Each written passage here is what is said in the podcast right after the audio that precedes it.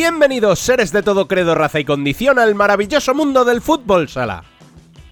Volvemos a dar guerra en este 2022 y tras el parón navideño para analizar la actualidad del mundo del fútbol sala. Pero contrariamente a lo que debería ser, después de un mes sin emitir el programa, no hay grandes novedades ya que la pandemia de la COVID-19 en su variante más contagiosa ha provocado que vuelvan con más fuerza que nunca los aplazamientos. Esos de los que nos creíamos haber olvidado.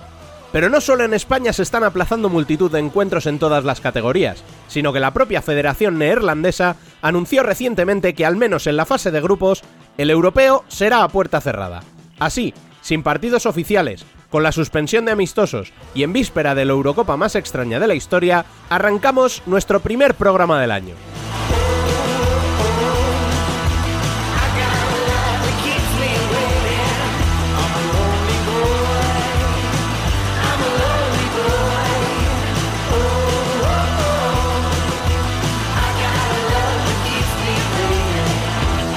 Recordad que podéis leernos en nuestra web, donde ya tenéis disponible la previa de la Euro, en nuestras redes sociales y en nuestro canal de YouTube.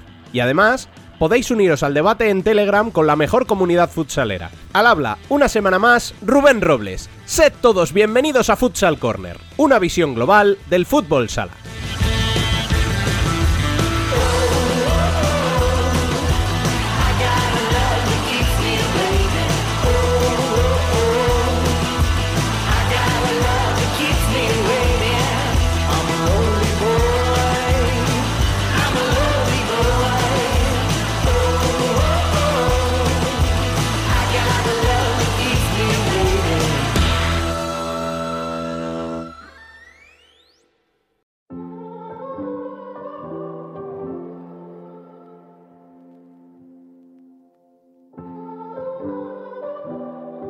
Las noticias.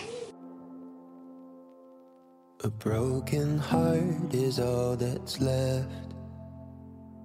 I'm still fixing. Y si decíamos que este arranque de año ha sido mucho más movido en lo extradeportivo que en lo que acontece en el 40 por 20, sirva como prueba que únicamente se han disputado dos partidos este año, ambos protagonizados por Barça y teniendo jugadores positivos por COVID. El club culé, consciente de la sobredosis de partidos que tendrán sus jugadores con la disputa del Europeo y la Copa América, más las Copas, Supercopa y Champions, no quisieron solicitar aplazamiento y jugaron con los negativos, sumando así dos victorias frente a Rivera por 7 a 0 y Valdepeñas por 2 a 4, que le permiten distanciarse 9 puntos precisamente del equipo vinatero. El resto de partidos de las dos jornadas se suspendieron por contagios en los equipos, lo que deja para la vuelta del parón a algunos equipos con hasta cuatro partidos pendientes para concluir la primera vuelta.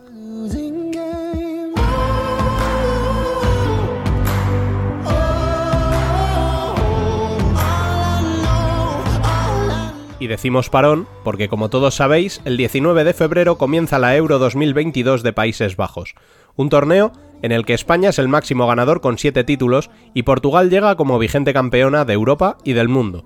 Los de Fede Vidal se concentraron hace más de una semana en Las Rozas para preparar un torneo que les enfrentará en su primera fase a Bosnia el sábado 22 a las 5 y media, a Azerbaiyán el miércoles 23 a las 8 y media y a Georgia el sábado 29 a las 5 y media. Todos los partidos se disputarán en el Ziggo Dome de Ámsterdam y podrán seguirse por Teledeporte.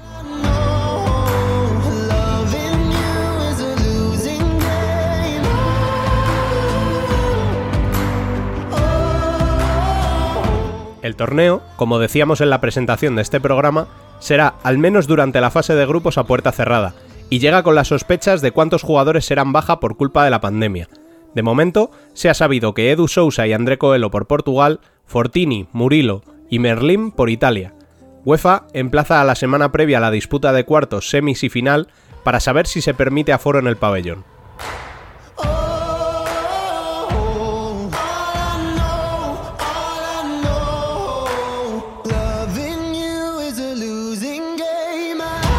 Y si el masculino está en un momento crítico, no menos lo estamos en femenino, ya que los aplazamientos se han multiplicado en los últimos días y solo se han podido jugar tres partidos de la jornada 13, con pleno de victorias locales, Torreblanca 3-1 a Elche, Pollo 5-1 a Sala Zaragoza y Roldán 2-1 a Marín.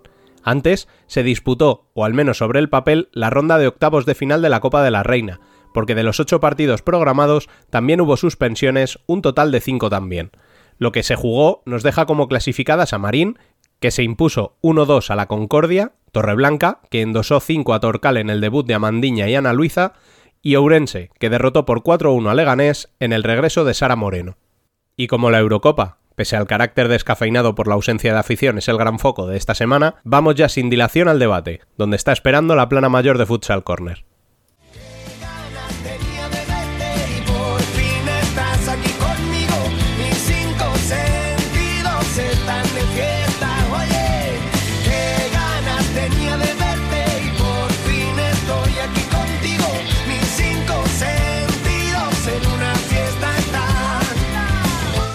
Debate.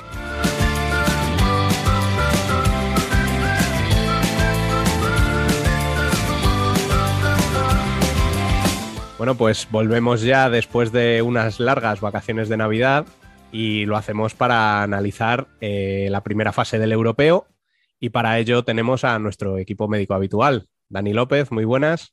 ¿Qué tal, chicos? No voy a felicitar el año porque creo que ya no es fecha, pero me alegro de volver a escucharos. Queda, queda un poquito lejos eso ya.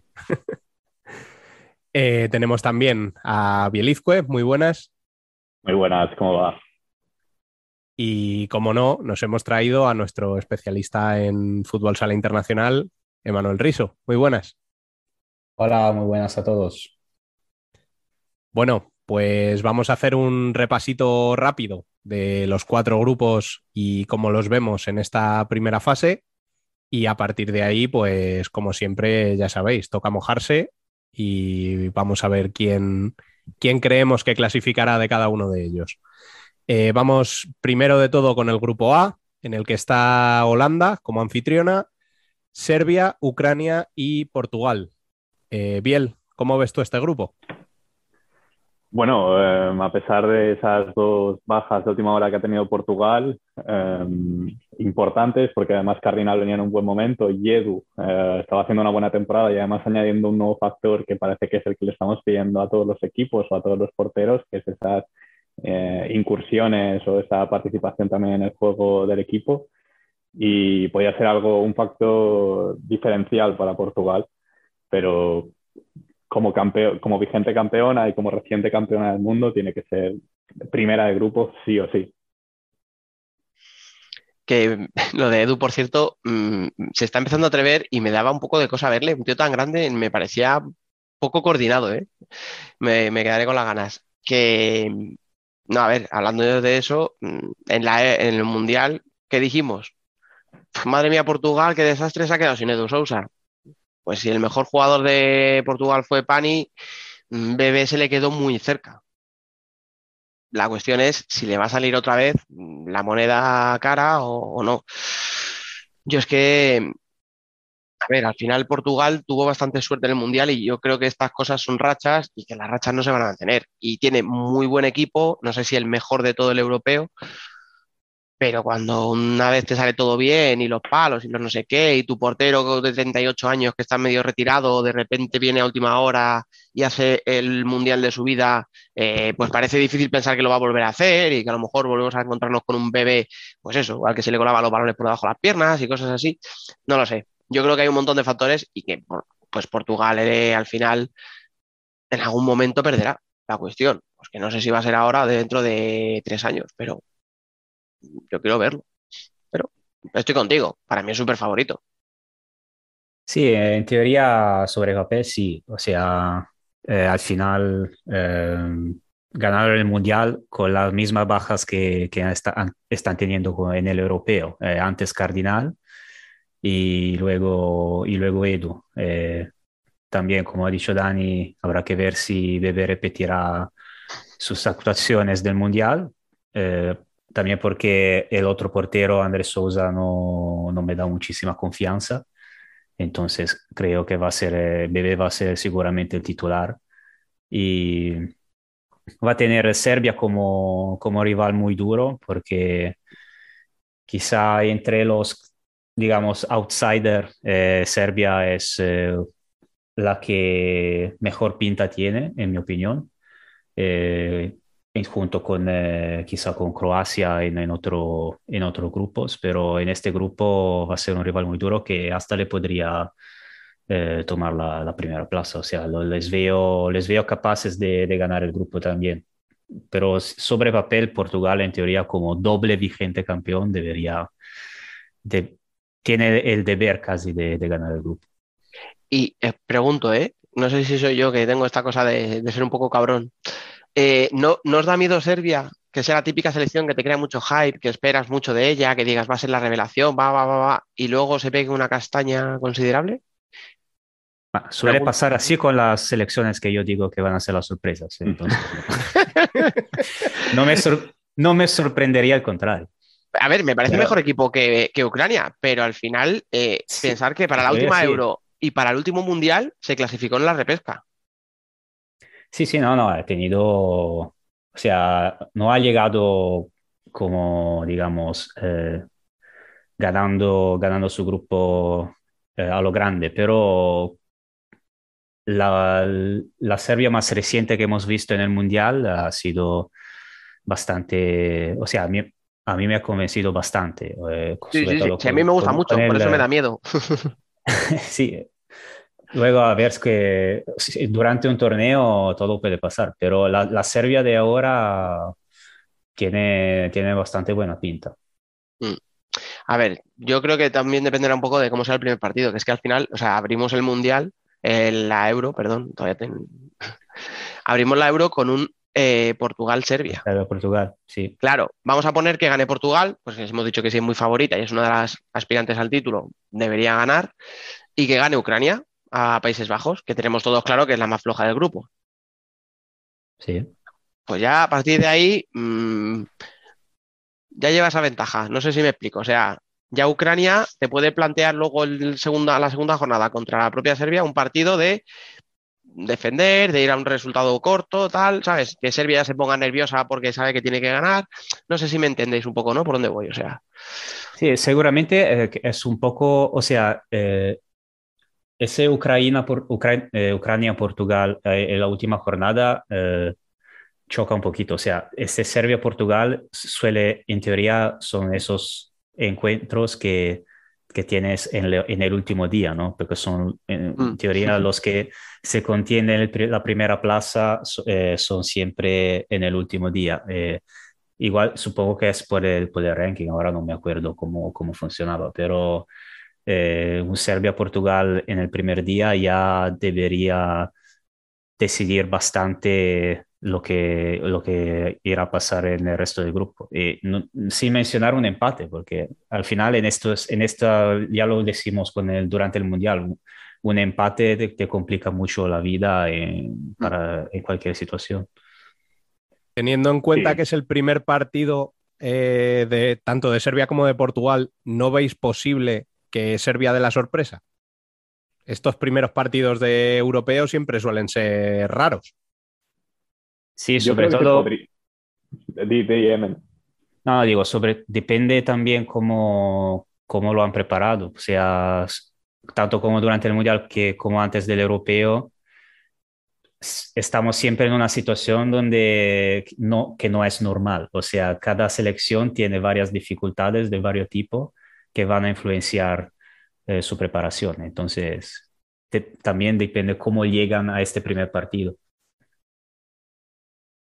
No, yo quería comentar lo de Serbia, que si nos vamos a lo del Mundial, o sea, pasaron de, a las eliminatorias eh, superando ese grupo de la muerte que habíamos mm. etiquetado. Sí, sí. Y cuando Portugal la elimina es un, un 4-3 eh, después y en la, la prórroga. prórroga. Sí, sí, no, no, si no hizo, no hizo mal papel, ¿eh?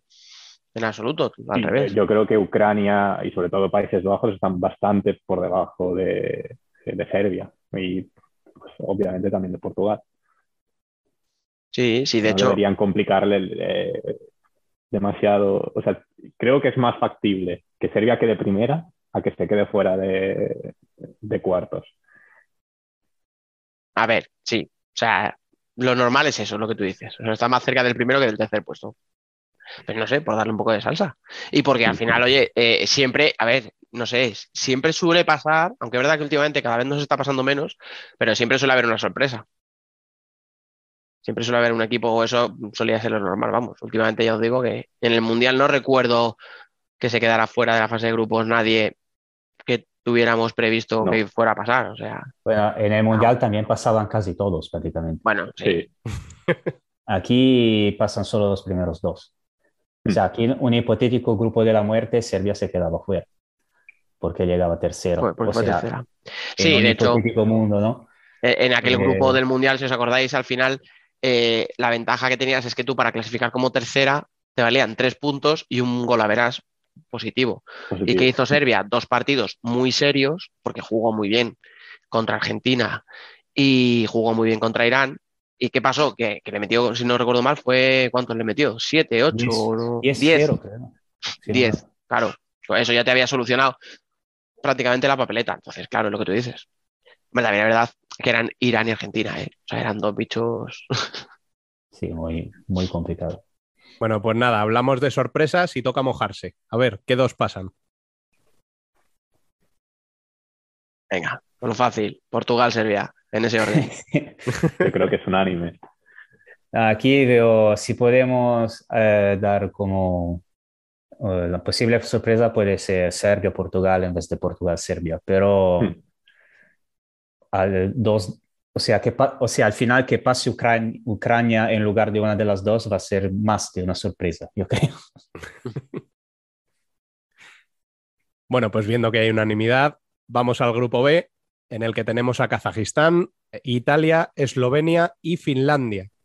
¿Cómo ves este grupo, Dani? Bueno, pues la gente no nos está escuchando en el previo, pero creo que es un grupo que me apetece mucho. Es un grupo muy interesante. Me parece que va a haber cuatro rivales con niveles muy distintos, con armas muy distintas, o sea, cada uno juega de una manera, pero creo que puede ser el grupo más entretenido. O sea, yo creo que es donde mejor nos lo podemos pasar. No sé si porque veamos los mejores partidos o el mejor fútbol sala, pero sí porque es donde lo veo todo un poquito más igualado.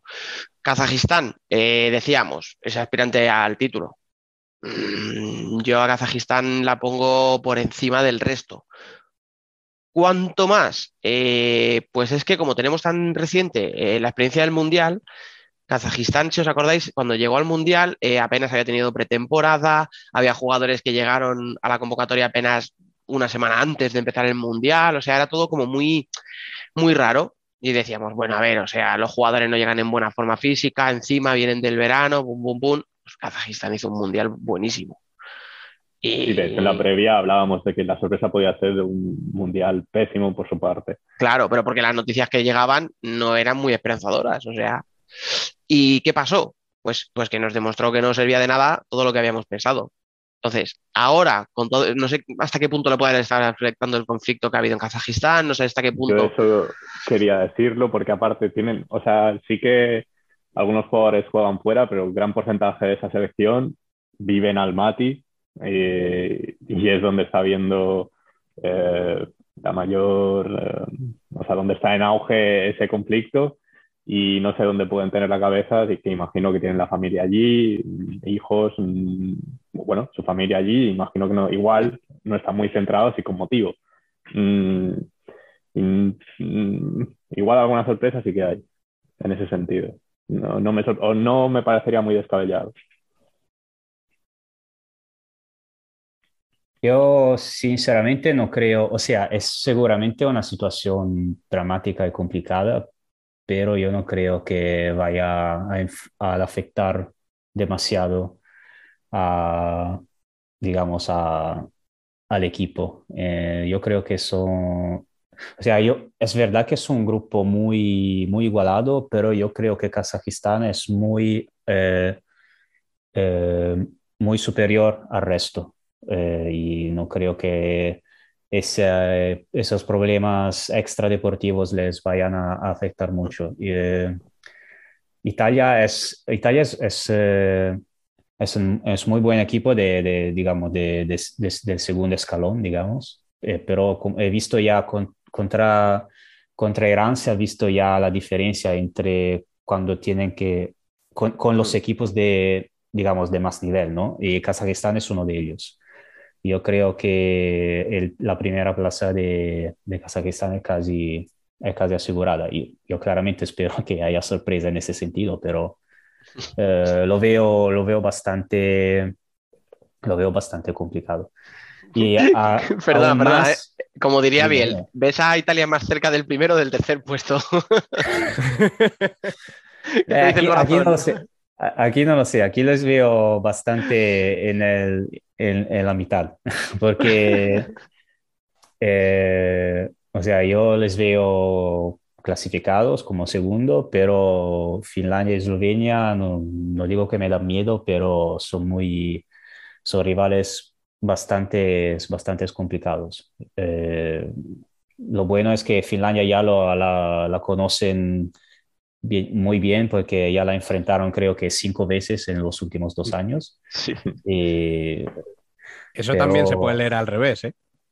sí, no, claro, sí, sí, eso sí. Pero eh, por lo menos en los últimos dos, creo que también la Futsal Week de septiembre ganamos nosotros. Entonces, espero que eso no, eso no cambie. Pero, pero sí, es, eh, es un grupo muy, muy, muy igualado, sobre todo para, para la segunda plaza. No es tan, tan segura para mí. Es que, mira, tú decías que ahora mismo Italia está en el segundo escalón, ¿no? O sea, hay un primero, pues supongo que metemos a Portugal, a Kazajistán, Rusia. Mm, Entiendo que habría que meter a España, aunque me cueste, etcétera. Eh, en el segundo estaría Italia, Serbia. Vale, pero si es que en el tercero estarían Finlandia y Eslovenia, para mí, ¿eh? Para mí ahora mismo y por lo que yo he visto, o sea, están en un tercero y no les veo tan lejos de ese segundo escalón. Entonces, claro, si antes decías tú, es que un empate, pues es que esa es la, clave. O sea, es que un empate que te dejes en tres partidos te puede dejar fuera de, cualquier, o sea, de, todo. O te deja fuera, o a Kazajistán le deja segundo y te comes a Portugal en cuartos. Yo, yo firmaría para, para un empate con eh, Kazajistán en el último, en el último día y, y, eh, jugarse, jugar, llegar los dos con siete puntos y, y tan tranquilos. Y para, para mí sería, sería el top. Pero, pero primero habrá, eh, o sea, ya, ya el primer partido con Finlandia va a ser, eh, va a ser muy, Mm. muy, muy interesante. Eslo- Eslovenia ya, yo no creo que es tan peligrosa como podía ser quizá hace, eh, bueno, la de do- 2018 que nos eliminó, por ejemplo. Eh, yo ahora veo Finlandia un poquito superior y quizá, digamos, es- si, si, según- si en lo normal Italia llega a segunda, yo veo Finlandia más pro- probable como tercera eh, en vez de Eslovenia. Entonces Finlandia me da un poquito más de miedo en ese sentido, pero, pero habrá, habrá que ver. Es muy, es bastante incierto todo. Digamos que sobre papel, en teoría, No, pero escucha, y que luego Italia tenemos que ver cómo rinde eh, una serie de jugadores que no tienen experiencia en un torneo así. Porque es que al ah. final son jugadores muy conocidos, pero que no han jugado en Europa. Sí, ha, ha- ha variado bastante. Se han visto, se han visto bastantes eh, jugadores nuevos durante las clasificaciones que ha rendido, ha rendido bastante bien. Eh, hay alguna duda sobre las convocatorias porque se, se habla bastante de esta presencia de un solo pivot, eh, digamos, fijo, que es, eh, que es Guy, que tampoco es tan fijo, pero es, es un pivot natural eh, que solía, solía llamar por lo menos dos o, o tres pivotes. Eh, entonces, ahora que yendo con tan solo, con solo un pivot, eh, nos, nos ha dejado un poquito, nos ha sorprendido un poco. Y, pero sí, es, una, es, una, es un equipo bastante, bastante nuevo en ese sentido, sobre todo comparado con lo del último europeo y hay jugadores eh, de todo, de todo respeto y, y bueno, cruzar los dedos. Yo eh, no, no quiero, tampoco quiero hablar demasiado porque... eh, Oye, me- a todo esto, no sé si la gente se ha leído la previa, las previas que hemos subido a la web, pero si no se han leído, yo las recomiendo. Y me has dejado un poco preocupado, o sea, ¿de verdad no va a ser Mamarela titular? O sea, no estoy preparado para ver a otra persona en esa portería. Ah, Mamarella eh, lleva ya bastante tiempo con, problemas físicos, o sea que cuando juega mm, difícilmente está al 100% y a menudo no juega por, eh, por problemas físicos y ahora se ha reflejado también en la selección. Y, y eh, otro problema es que los dos porteros que solían ir con Mamarella, o sea, eh, Miarelli y Molitierno, Eh, se han ido los dos a Serie A2, o sea, en segunda división italiana, el- en los últimos dos meses. Y de hecho, perdiendo el lugar en la selección, porque en mi opinión, si de, de Serie A vas a bajar en Serie A2, por cuanto que te puedan pagar, eh, eso se refleja luego en la, en la convocatoria. Y ahora nos hemos quedado sin porteros prácticamente. Eh, va, muy probablemente va a llevar ese joven de Dennis Bertod, que es muy eh, una promesa, es, tiene solo 18 años, pero ya ha debutado en la selección, eh, en la selección y es muy, es muy bueno y puede que si Mamarella tiene estos problemas también durante el europeo, puede que pueda, puede que juegue él también. O sea, que no, que no, que no convocas a Miarelli o a Molitierno porque están en la Serie A2, pero te traes a un chaval de 18 años de la Serie A2.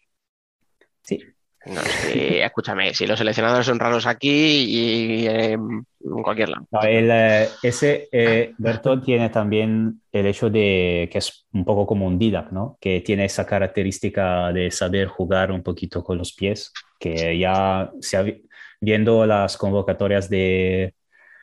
O sea, es una tendencia ya llevarse al menos un portero que sepa jugar afuera del área, ya que, que no, que no tiene que ser necesariamente el titular, pero casi todos ya se llevan un portero Mm. que sepa hacer estas cosas y, y bueno, ¿Pero en eh, Italia lo usan o hacen como hicimos nosotros en el Mundial? en Italia es la primera vez que, que hay uno, entonces no sé decirte, no sé decirte qué va a pasar, pero contra, contra Irán el amistoso jugó Bertol y lo hizo bastante bien, entonces puede, podría ser. Oye, hablando de porteros que juegan bien con los pies, eh, no nos olvidemos de que Higuita tiene una edad y no sé cuántos años más pretende seguir jugando al máximo nivel. Pero a mí me fastidiaría bastante que ese tío se vaya sin un título importante. Quiero decir, o sea, yo dejo ahí la candidatura de Kazajistán, pues si España eh, no llega donde tiene que llegar. Las Champions no las cuentas como título importante, veo. Nah. Eso lo gana cualquiera. No, coño, con el país que le vio nacer. Oye, no, cuidado, cuidado con las coñas con eso, que Kazajistán cada vez tiene menos nacionalizados. Mírate que, si os dais cuenta, fue el, el que puso un poco de moda, ¿no? Eh, fue, yo creo que así a nivel internacional, fue el primer portero que se hizo famoso por, por salir con el. A salir a jugar con los pies, vamos, a jugar en campo contrario. Fue la primera selección que, que empezó a, a importar brasileños como, como si no hubiera un mañana. Y ahora que todos se apuntan al carro del portero que se incorpora y de los brasileños nacionalizados, como que Kazajistán ha dicho, bueno, pues ahora a mí no me interesa. Eh, espera un segundo, espera un segundo, el récord es nuestro, ¿eh? Por favor. Bueno, bueno. Eso es verdad. o sea, Te bueno, vale, pero La Italia de 2003. que no había ni un solo, de verdad. ¿Italia? ¿Era Italia? Sí, Sí. creo. Sí, hombre, la, en, en el camiseta, la camiseta era eso. pero- Sí, hombre, pero bueno, al final que España e Italia tuvieran, joder, me refiero a estas selecciones donde que no han pisado ese, que es que no lo han pisado, que no han jugado allí en la vida. Porque yo Sí, creo no, que cuando Azerbaiyán se puso de moda haciendo eso, cuando ahora Georgia, todos estos han llegado después a rebufo. Han aprendido de Kazajistán. Y ahora Kazajistán dice, bueno, pues yo ahora te voy a traer a tíos que han nacido aquí en Almaty, que ya verás tú cómo juegan a esto. Que por cierto, me gusta mucho eh, la generación que están sacando, ¿eh? Sí, a sí, ver no, si son capaces de continuarlo en el tiempo. Porque esas generaciones suelen salir a remolque de lo que hablas, Dani. Mm. Y luego Claro, hay que, hay que saber continuarlo. Pero bueno, mm, tiene buena pinta, desde luego. No, no, a mí, eh, joder, el- a mí hay jugadores ahí, o sea, Tursagulov eh, hizo un mundial buenísimo, Orasov hizo un mundial muy bueno, Nau, que no me gustaba nada lo que le había visto, me parecía un tronco, una cosa ahí fea de ver, o sea, eh, jugó bastante bien y además el tío demostró que tenía buena pegada, o sea que creo que están sacando cositas interesantes. Sí, sobre todo, o sea, los, los naturalizados siempre son, son ellos, son los mismos. No es que de momento, no es que llaman nuevos. Sí. Entonces parece, o sea, a ver qué pasará, o sea, en dos años habrá el otro, el, el próximo mundial. Eh, como cuando Higuita invita a Douglas, eh, empiece- empezarán a, a tener, bueno, Higuita sobre todo, eh, ahora no sé bien la, la edad de todos, pero Y Guita tiene 35, 36 Mm. ahora mismo. Y Douglas tendrá 33, 34, pero Douglas después de aquella lesión yo creo que no, no va a estar mucho más tiempo. O sea, O sea, si no sé si tienen en plan de tener siempre un, dos o tres eh, naturalizados siempre, o si van a ser como por ejemplo España, que también aprovechó de, entre comillas, de, de, las, de los eh, nacionalizados para luego, pero eh, desarrollar eh, una selección toda de, de nativos. Y espero que haga como España, claramente. sí, sí, sí, sí, te entiendo. Mira, lo estaba mirando. Douglas 33, Leo Yaragua 34 y Guita 35. Sí, Tainan, Tainan- que parece que tiene 40, pero Tainan. Me acuerdo hace tiempo que dije yo, Tainan, pero si este está medio jubilado, me dijeron, si tiene 20, y 20 y pocos. Tainan tendrá 27, 28, sí, sí, aunque no lo parezca. Sí, sí, sí, ni 30 tiene. Eh, pero sí, no, la, la- ya el, eh, el bloque, digamos, de, Mm. de ju- jugadores kazajos ya tienen su mucha, mucha importancia y, y se supone, se espera que en los próximos años tengan cada vez más, eh, más Mm. importancia, seguro. Bueno, pues toca mojarse. ¿Qué dos pasan de aquí? Biel, Kazajistán, Italia. pues no se ha mojado mucho, ¿no? No. Yo me mojo exactamente igual.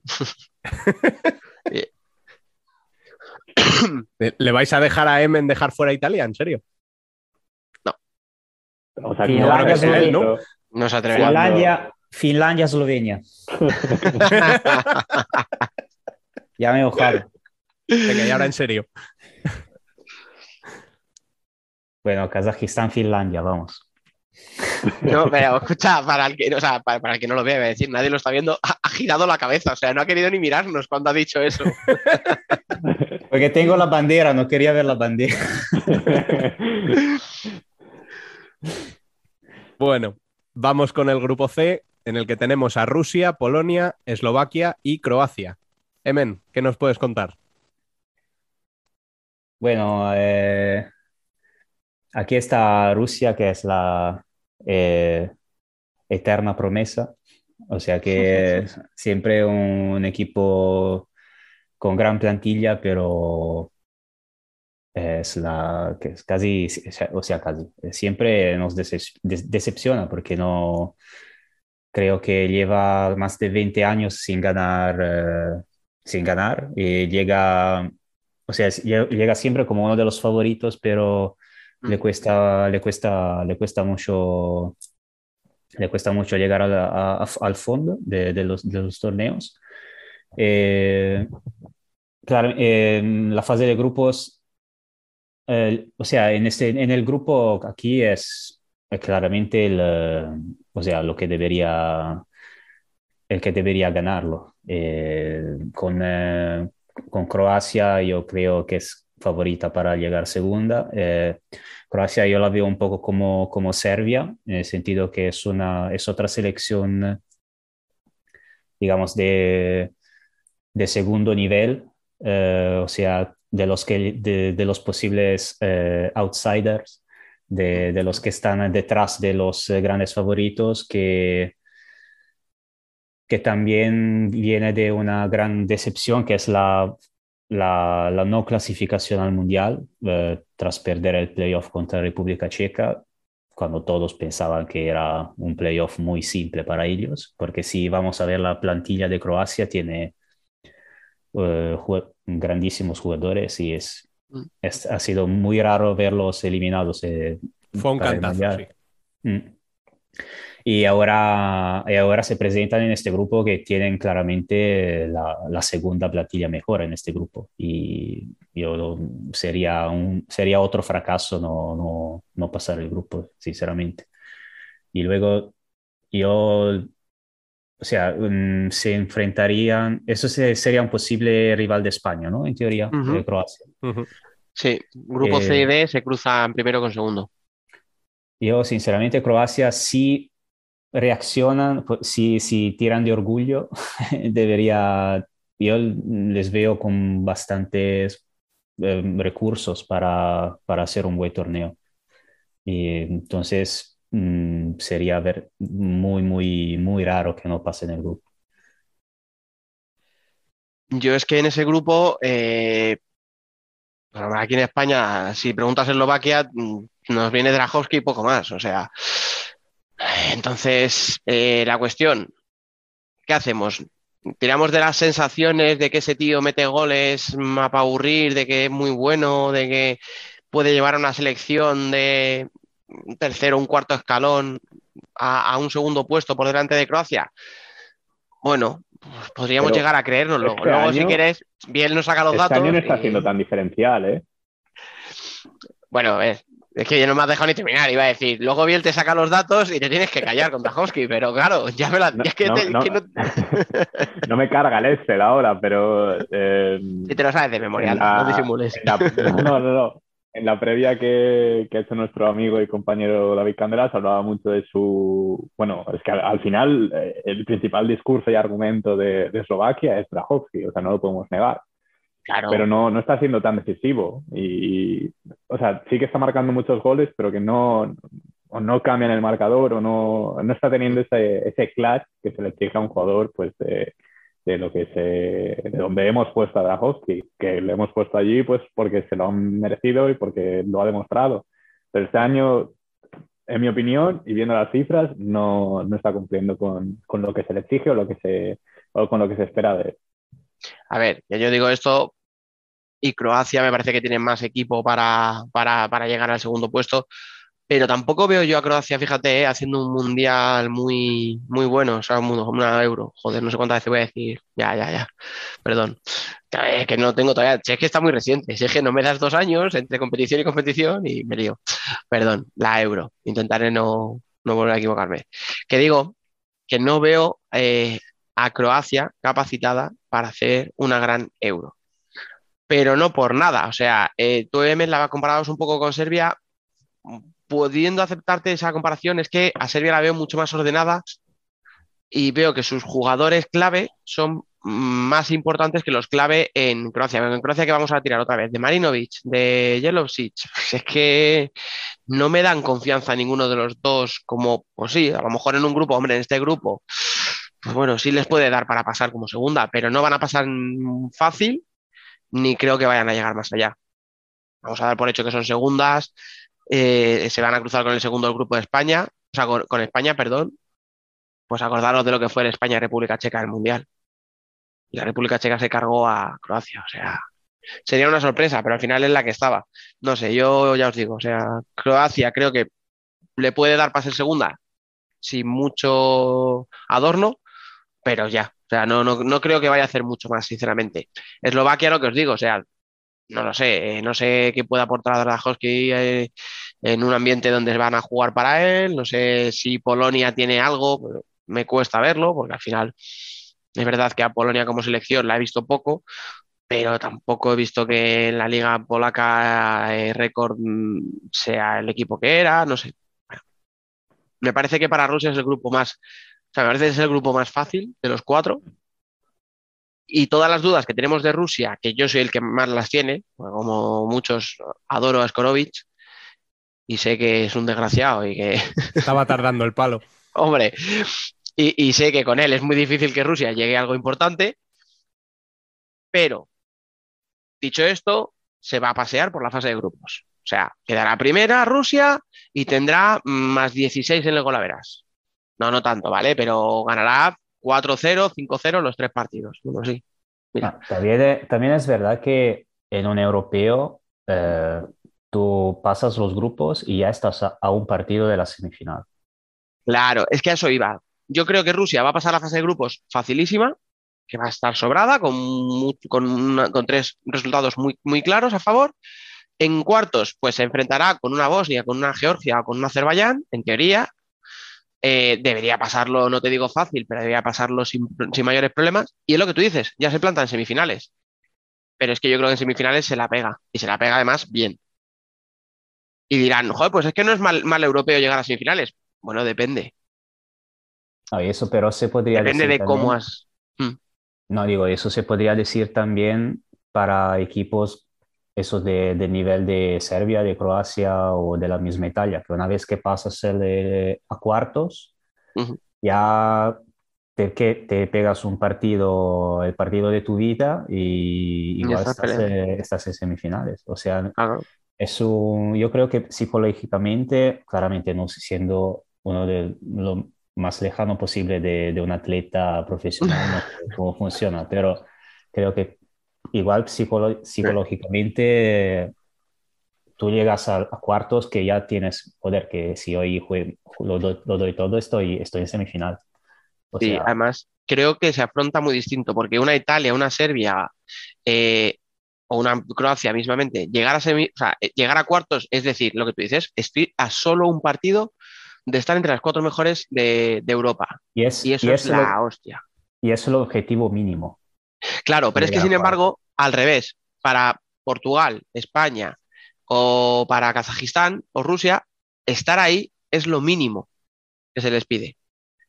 Claro, es- es- lo mínimo que se te exige es llegar a esas semifinales. Y eso es una presión. Entonces, en esos cuartos se te va a juntar un equipo con la presión y la obligación de que tiene que clasificarse contra uno que va con toda la ilusión del mundo porque dice, joder, es que con un buen partido, con un gran partido, hostia, estoy peleando por las medallas. Digo eso, digo, la falta de, la falta de octavos como, como en verdad yo pensaba que, que había.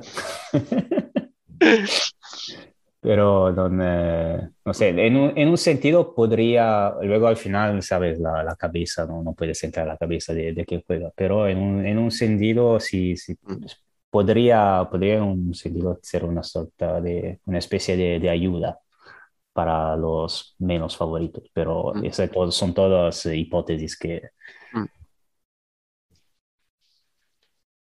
Bueno, yo todo pues- esto, perdón, perdón, que yo todo esto le pega un palo a Skorovic, eh, pero porque se lo merece, quiero decir. O sea, No, y además yo, eh, o sea, cero información, no tengo eh, filtraciones. no tienes espías en, Rusia, en el no. Kremlin. No, no llego a KGB. Eh, pero yo tengo la sensación de que será su última mm, etapa, por decirlo de alguna manera, o sea, su último ciclo. Eh, Esto lo he escuchado yo ya antes, ¿eh? Skorovic es un Highlander del futsal. Yo no, no sé si. yo no, no sé, yo ya no. Yo lo doy. Yo, para mí, no- yo no lo veo en ningún lugar afuera de la, del banquillo de Rusia. No sé, para, es como. no sé. Pero si ahora ya hay incluso malos rollos dentro del vestuario, o sea. No sé. Sí. Yo, yo entiendo, escucha, es que ya por lo que, por lo que lees y por lo que te, te cuentan, es que ya hasta la- los pesos pesados, o sea, es decir, que ya no es que es que el chico de Samara mm, o el niño de no sé quién, ¿sabes? Se enfada porque no le convocas porque va un brasileño y Mm. dices otra vez, no, no, es que ya están Abramov, es que ya se te están enfadando, pues eso, la gente importante. Si os acordáis en el Mundial, eh, bueno, a ver, había gente como Chiscala que no sabes nunca si está contento o está enfadado. Porque no, esa persona no, tiene sentimientos. Pero, pero tú les veías jugar y, es que no te transmitían ilusión. O sea, vale, son rusos, que ya sabemos que no son gente muy expresiva. Pero yo de verdad, en serio, o sea, yo veía a Abramov incómodo, eh, yo veía gente como, como el propio Chiscala que jugaba para lo que yo le conozco, lo que yo le he visto jugar, eh, no transmitía esa, alegría, o sea, esa fluidez en la pista.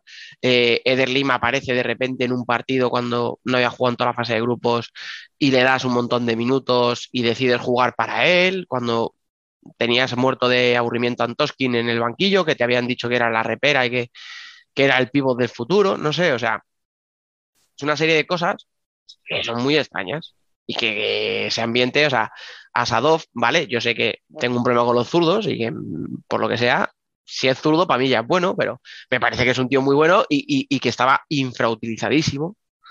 Luego encima, o sea, llevas a dos del Partido Comunista y les separas, metes en una rotación a Niyasov y en otras a dos, o sea, cosas que para mí de verdad, desde la distancia no tienen sentido. Obviamente, para mí es muy fácil, estoy en mi casa sentado y ese tío les está viendo entrenar todos los días.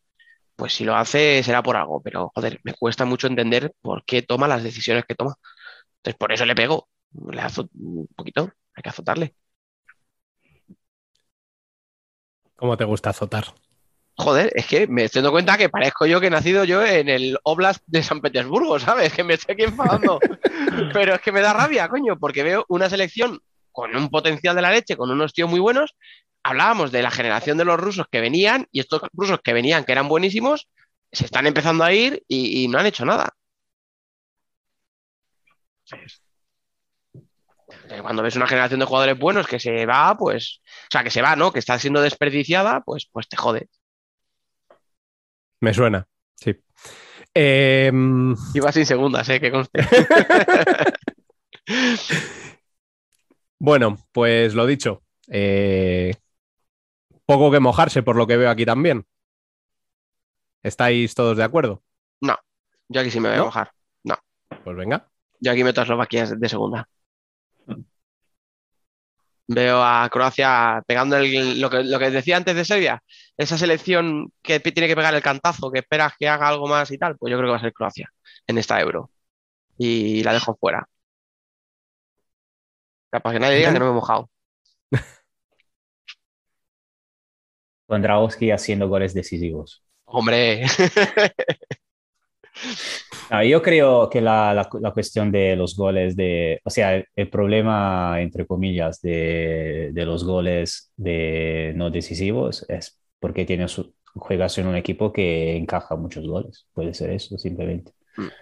Pero no, no- pero si el- el- la cuestión, o sea, si marcas goles que sean, da igual al final cuán, cómo termina el partido, o sea, siempre eres uno que marcas, creo, en mi opinión. Y conclusión. como clasificadas Nosotros- en el grupo, Ah, no sé, yo voy, yo voy con, con mis amigos croatas, pero no, voy, no me voy a mojar demasiado. Yo ya, ya, lo he, ya lo he dado todo con el grupo de Italia, por favor. que no- Eso es verdad. Biel, Em, Rusia, Croacia. Y por último, en el ¿Y tú grupo qué? D. ¿Y tú qué? ¿Y tú qué? No, que hasta yo aquí no te he preguntado. poco, Rusia, Rusia, Croacia. Ah, vale, Ah, vale. no- Mojarme ni en la bañera, vamos.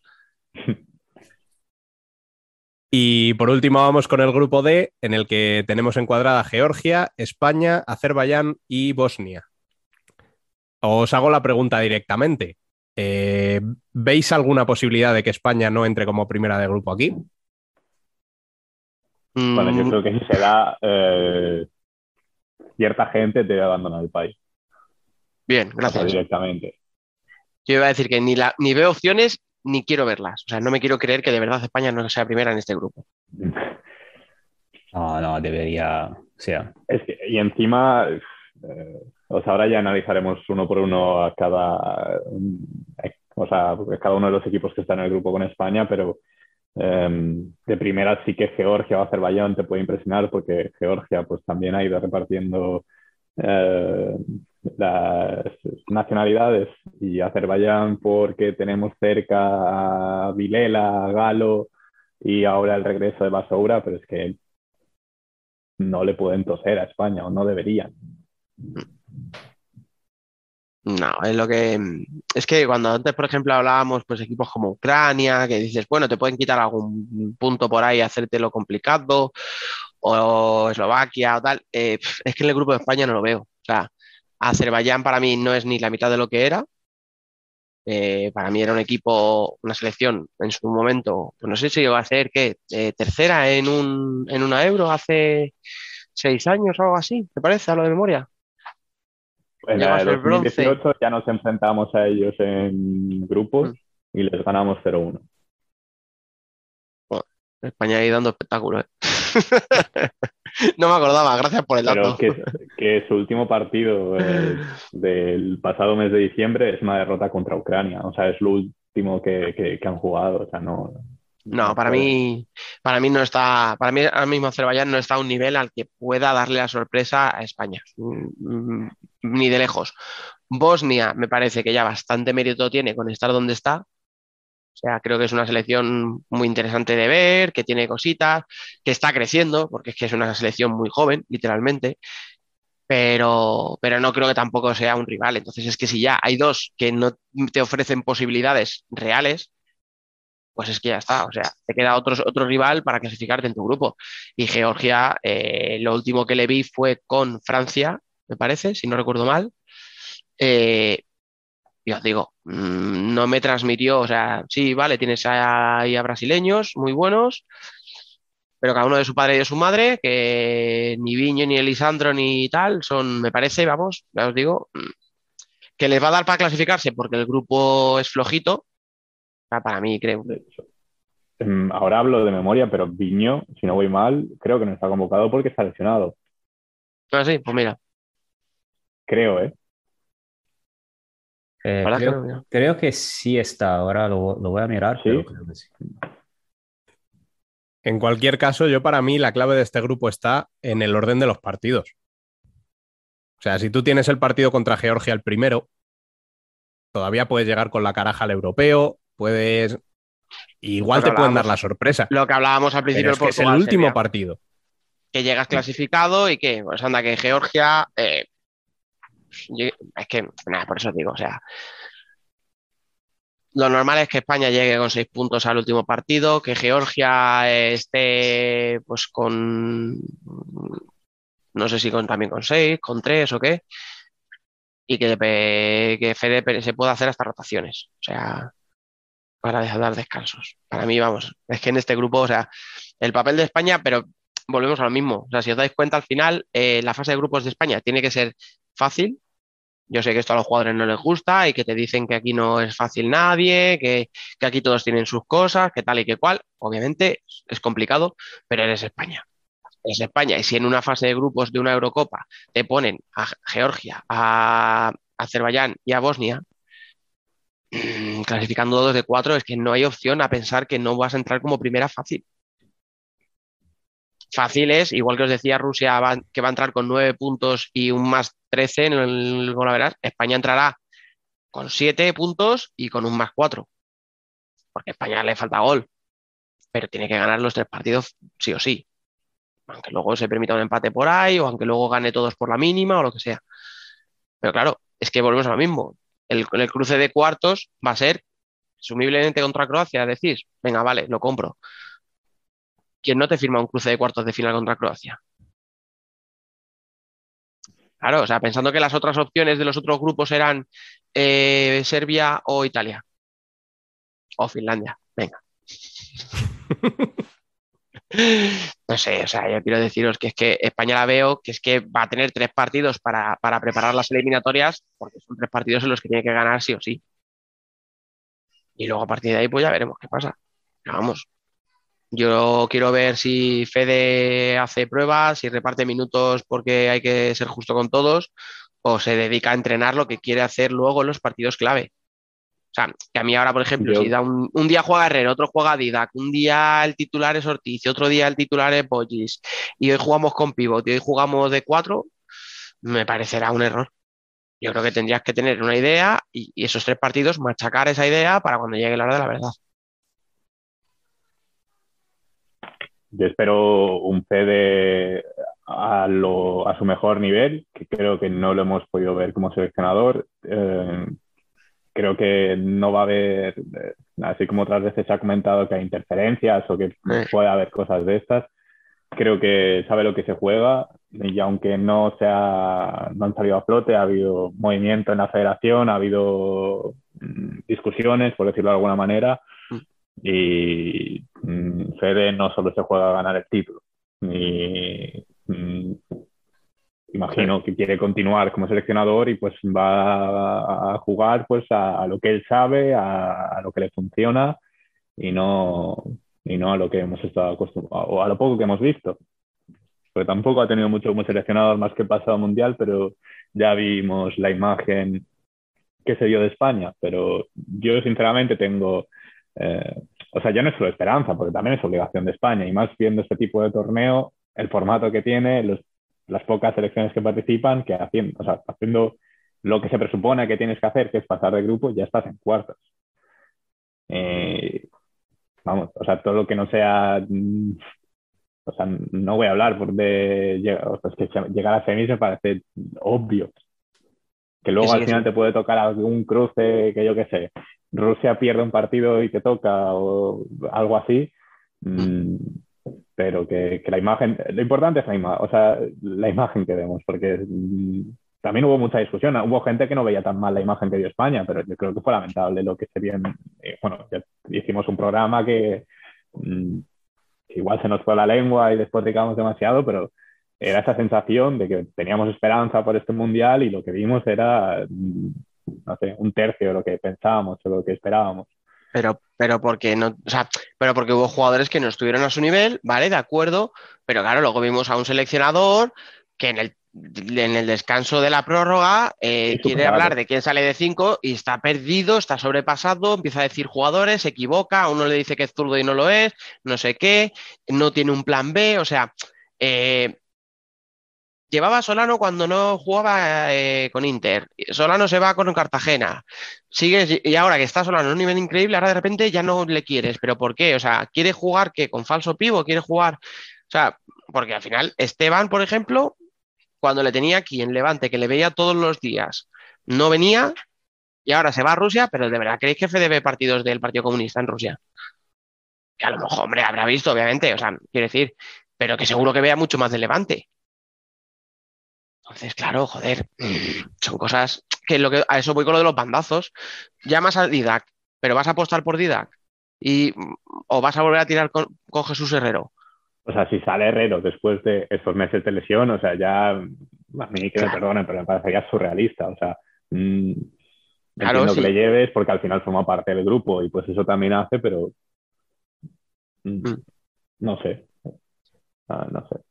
No sé, no sé si es que lo vemos muy negativo, pero es lo que es que es eso, o sea, el tema del seleccionador, yo sé, creo que hay, hay más mimbres de lo que se vio en la- el Mundial y creo que hay mimbres para hacer un buen europeo. Pero claro, la dirección desde el banquillo tiene que acompañar. Bueno, las dos clasificadas de aquí. Biel, Eh, yo Pero creo que será España. Perdón, perdón, antes de que lleguemos a esto, no vamos a dejar a Emen que nos aporte un punto de vista desde fuera, a ver si estamos siendo muy pesimistas. O sea, quiero decir, ya que tenemos a un italiano que nos diga si estamos siendo exagerados o no con España. Perdón, que, que me acaba de llegar la noticia que no está mi coquito, la de Finlandia. Entonces. ¿El no está mirando. quién? mi coquítola. No está aquí. No, hombre, no me digas eso. Entonces ya sí metes a Italia, ¿no? Ahora sí que sí. ahora sí, ahora sí, claro, claro. mi coquito, sin mi coquito la cambia todo. Joder, qué sinvergüenza, macho. No, eh, no, para mí también la, el grupo de España, o sea, España tiene, es un poco como lo que hemos dicho de todos los grandes, ¿no? Tienen casi prácticamente la obligación de ganar su grupo y lo damos todo por hecho y yo creo que también no, no va a tener, o sea, sería una sorpresa que, que pase algo, de, algo diferente. Y... Y para la segunda plaza soy curioso de Georgia porque es siempre, cada vez que, o sea, es un, es un equipo prácticamente nuevo porque uh, de repente hace un año convocó esos cuatro brasileños y ahora cada vez que juegan son más equipo y habrá que ver cómo, cómo actúan durante ese grupo. Yo les veo un poquito más... Eh, poquito superiores a Azerbaiyán eh, y Bosnia para, para, la segunda plaza. Yo estoy ahí, ¿eh? yo igual. Yo veo también a Georgia un poquito por encima, pero ya os digo, sobre todo porque no veo que los rivales estén al nivel. Yo estoy con vosotros ahí. Ya os he dicho que me iba a mojar poco. Vamos a intentar mojarnos de otra manera. Eh, así que quiero saber, eh, primero de todo, quién va a ser el máximo goleador de este, de este europeo. A ver, Biel. Yo creo que el máximo goleador, siguiendo un poco la buena temporada que está haciendo, creo que será Adolfo. Emen.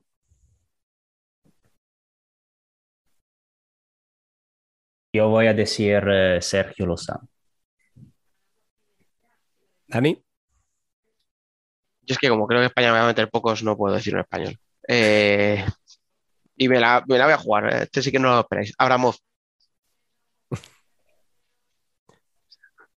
Yo me voy a ir por Ziki.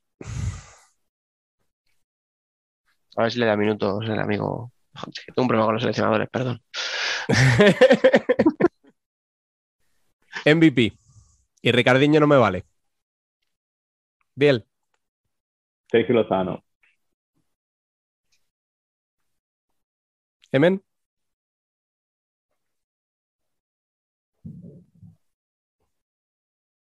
Douglas Jr. Dani. Estoy con él. Douglas. Douglas, no sé, Douglas. Bueno, Douglas. Douglas este me hace, me hace pronunciar raro. Pero he dicho el mismo jugador, aunque no lo parezca. Michael Douglas. Yo voy a tirar por la que creo que va a ser campeona de Europa. Cecilio. Y ahora Pero sí, este ¿Era Cecilio de Portugal o Cecilio de... Chillo. Ah, no, Fabio Cecilio, no, no había caído Ok. yo. No, no, no. Y ahora sí, el top 3 de este mundial, el podio. Biel, Eh, mi top 3 es España, Rusia e Italia. Emen, Yo voy a decir Kazajistán, España, Portugal. Dani, Esto después de lo que he dicho va a ser irónico, pero Kazajistán, Rusia, España. Sí, pego palos y luego. y yo en mi caso ya he dicho que creo que España va a ser campeona, Rusia va a ser segunda y Portugal tercera. Y con esto, pues tenemos servido el campeonato de Europa. Empezamos ya, ¿no? Nada, quedan dos días a disfrutar de los partidos. Sobre todo el que pueda por los horarios. A alguno le tocará trabajar. Ah, Bueno, yo- alguno creo que podré ver, porque me va a pillar todavía confinado, o sea que...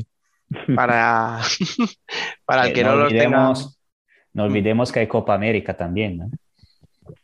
En todo esto, que habrá que tomarse 12 semanas de vacaciones. Y, y muchos cafés para aguantar despierto. Exacto. Ya todo esto, los horarios son, para el que no lo sepa, eh, media hora más tarde de los que eran los horarios del Mundial. Cinco y media, ocho y media. Bueno, no está mal, es un horario decente. Sí, el de las cinco y media como entre son. semana va justito, a lo mejor, por lo que decía, hay gente que le llegará justito. Ah, bueno, se perderán el Serbia-Portugal, el Rusia-Eslovaquia. Eh, peor para ellos. Bueno, pues lo vamos a dejar aquí y os emplazo al final de esta fase de grupos para ver si hemos acertado las predicciones o, como siempre, se nos ha escapado algo. Así Claro. que Como fallemos en la, en la fase de grupo, ya no te quiero contar, ¿sabes? hablamos en dos semanitas. Emen, muchas gracias por pasarte por aquí de nuevo. Gracias a vosotros. Biel, no sé si nos vas a deleitar al final con la columna o esta Me semana tampoco. Que perdonar, llevo semanas en las que no estoy viviendo y estoy sobreviviendo. Eh, y nada, lo bueno tendrá que esperar en la... Me comprometo a hacerlo en el próximo podcast eh, analizando que España sí está en, en cuartos de esta euro. Te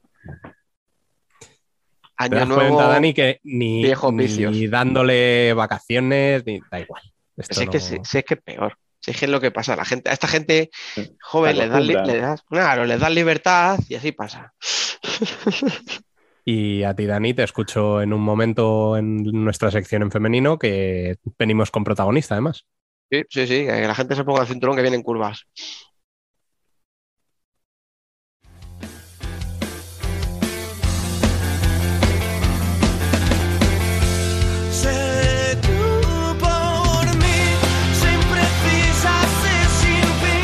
Nosotras también somos futsal.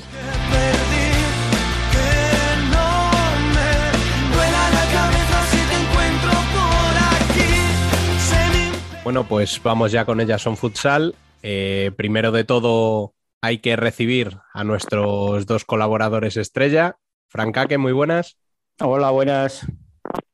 Como hemos dicho antes en debate, ya felicitar el año como que no tiene mucho sentido, pero bueno, ¿qué tal has pasado estas navidades? Pues no he hecho nada especial. En las islas. Ya, eso ya es para nosotros, pero vale. Casi nada. nada. Y nuestra otra colaboradora, que la tenemos por aquí haciéndole gestos a Fran, es Alba Herrero, muy buenas. Muy buenas. Bueno, como contrapunto, eh, ¿cómo has pasado tú las navidades? Pues, pues no he parado. He ido a casa y, y lo que implica ir a casa, ¿no? Salir, estar con los amigos, comer mucho. ¿Llamar a la familia? Salir, beber, el rollo de siempre. No, bueno, he, he salido, he salido poco, he salido poco. Todavía no se puede salir mucho, pero bueno, unas buenas tapas me he comido, ¿eh? Hay que decirlo. Eso siempre está bien. Eso es verdad, ¿eh? Yo debo admitir que le he visto más historias en Instagram comiendo que de fiesta. Sí, Tampoco sé si es eso es bueno o malo, pero He, he pasado ya la edad de, de subir eh, stories eh, saliendo, prefiero comer. En plan, ya, ya pasé. madurar es ponerte cerdo, pero está bien. Eso. Bueno, y así para empezar, pues hay algún que otro temilla que comentar. El primero de ellos que me gustaría destacar, por fin llegó a Mandiña, ¿no? Ese secreto a voces. Parece que al final, efectivamente, estaba en la recámara. Pues sí. Y bienvenida. Estaba, estaba. Ahora, Y llegó con, con gol, por, por- por si había dudas. y acompañada, y acompañada, que, porque hemos dicho que lo de Mandeña no nos sorprende, pero lo de Ana Luisa sí que ha sido, vamos, mm, eso sí que yo no había escuchado ningún rumor. Y de momento lleva más goles que Mandiña, o sea, ya se ve quién es la buena ahí. Lleva un partido más. Ah, y un gol más, pues ya está, suficiente. Lleva un partido más. No, no, no, escucha, eh, de Mandiña podemos hablar lo que queramos al final, si es que quiero decir, es buena, es buenísima. Tanto como pasa siete veces mejor del mundo, no lo sé, pero que es la hostia. Que simplemente venir ya a, a- acaparado atención, la gente ya se ha vuelto hacia el fútbol sala femenino y ha dicho, uy, a ver qué está pasando aquí. Pues mira, mm, si os acordáis lo que le pasó a Inter con Ricardiño, o sea, que de repente la gente miraba hacia Barça y alguien le dijo, oye, mira, mira, mira lo que ha venido aquí, y ya todo el mundo focalizaba la entrada, la, la vista hacia el otro lado, y gracias a eso Inter pegó un crecimiento brutal en masa social, etcétera, etcétera. Pues vamos a ver si tanto la Liga como Torreblanca se pueden aprovechar, porque ya, ya os digo, yo a nivel deportivo poco análisis vamos a hacer, o sea, el equipo pega un salto brutal, ya está, consigue dos jugadoras, que es un refuerzo espectacular, y es que es eso, o sea, es que ahí no hay mucho más que analizar. No sé si le va a dar, no le va a dar, lo que hemos estado hablando tantas veces, para estar entre las cuatro primeras, tal, tal, tal. La historia, yo con lo que me quedo ahora mismo es con el retorno que está teniendo, el retorno mediático ¿no? que está teniendo su llegada. Y es que está todo el mundo pendiente de, de Torreblanca, o sea. Y eso, de momento, me conformo con eso. Ahora veremos el resto.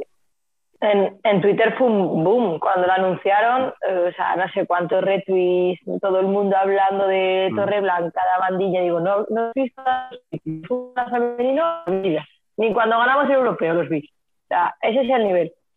Eh, incluso Sí. Torreblanca hizo una, una presentación oficial en Instagram, en directo, y Mm. la verdad es que, no sé, a ver si no se queda esto parado y, y que haya venido a Mandiña Mm. Favorece esa visibilidad que tanto, que tanto buscamos, ¿no? Bueno, Sí, así de momento, tarde. eh, Torreblanca dobló su número de seguidores en redes sociales. Mm, Ujú. Sí. O sea, Claro. que parece nada, porque estamos hablando de números que no son excesivamente grandes. Pero No, no. Estás doblando el número de seguidores, ¿eh? Sí, Díselo, díselo a los patrocinadores. sí. díselo Oye, a todo paga- Blanca. pagabas, claro. Claro, tú di- diles, ah, sí, hombre, a ver, pero al final Torreblanca es suyo, quiero decir, eh, el dinero que le entra a él le entrará por otros lados.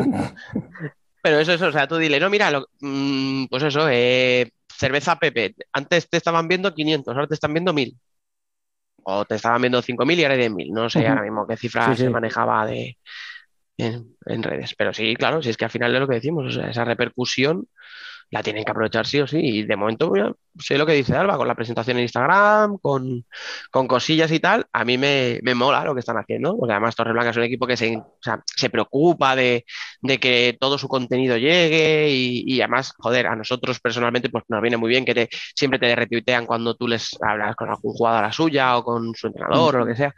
Y al final, joder, eh, ellos también te ayudan, tú les ayudas, o sea, al final esto es recíproco, o sea, tú hablas de un equipo, el equipo te menciona, el equipo te da algo de bola, si encima tienes jugadoras, pues como estas dos, que ahora ya pues la cuestión es eso, ver qué hacen en la pista y a ver hasta dónde le da Torreblanca con, con esto.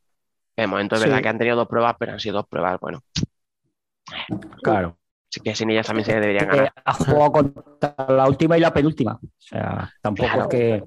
Y ayer, y ayer el Elche le puso. El Elche estuvo bastante bien, pero es lo que hablamos siempre. El Elche, el problema que tiene es que no le mete un gol ni al arco iris. O sea, Ese es el principal problema. y encima se meten los goles en propia Pero que puerta. juegan muy bien. Pues es que el que juega- lleva jugando muy bien Sí, toda sí, la es que- temporada, pero como le ha dicho Fran, es que- No, es que no hay manera. Ayer, fíjate que llegaron varias claras contra Sara, pero nada, Poco a no, poco. no tienen suerte. Poco- o sea, decir, poco a poco quiere decir que, que va muy poco, demasiado poco a poco, quería Sí, decir, que no, que no que me he explicado bien, perdón. O sea, les ves que progresan, pero no lo suficiente, o sea, no, No, les puede dar para estar. Ya no le da tiempo. Yo, a ver, siento ser agorero, pero ya no le va a dar tiempo. O sea, No, hombre, no. es que, eh, a ver, no será agorero, o sea, agorero es cuando lo decíamos en la jornada 2.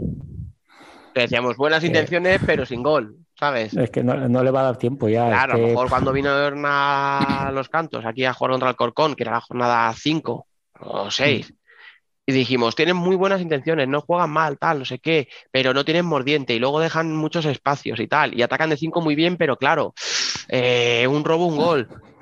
Era pronto, pero bueno, se veían y ahora ya pues estamos eh, a mitad de enero, vete tú a saber cuándo se puede eh, terminar la competición, pues yo ya no tengo ni idea de cuándo se acabará, pero la cuestión es que ahora ya sí podemos hablar, ahora ya sí podemos analizar con, con conocimiento. Es que, claro, es que, es que aparte, ayer jugaron, no jugaron mal ayer. Y cuando mejor estaban, se meten un gol en propia puerta. Si es que no, te digo que lo tienen todo, que, que dices, vamos de culo y cuesta abajo. O sea, que no hay manera de, de enderezarlo. Os dais cuenta de todas formas cómo Fran nos ha llevado a su terreno, ¿eh? siempre ahí a, a lo, a lo malo. Estábamos aquí hablando de mandiña, crecimiento, difusión, bla, bla, bla. Y no sé en qué momento estamos hablando de que el pobrecito mío, no, no le da para estar en primera. Pues muy bien. a ver, Dani, es que estamos a 16 de enero y Fran tenía que soltar algún palo. Lleva un mes acumulando. Llevaba, sí. llevaba un mes, efectivamente, sin. Claro, lo estaba pasando mal. Ha dicho, en la primera que A ver, yo de, de Amandiña me, me parece No, genial. no te sientas obligado quieres a hablar ver- algo positivo. No, no, no, no. Lo que quiero, lo que quiero es ver si, si la federación sabe recoger ese guante que le ha lanzado Torreblanca. Eso es lo que quiero ver. Pues entonces estamos apañados. Si la federación recoge ese guante.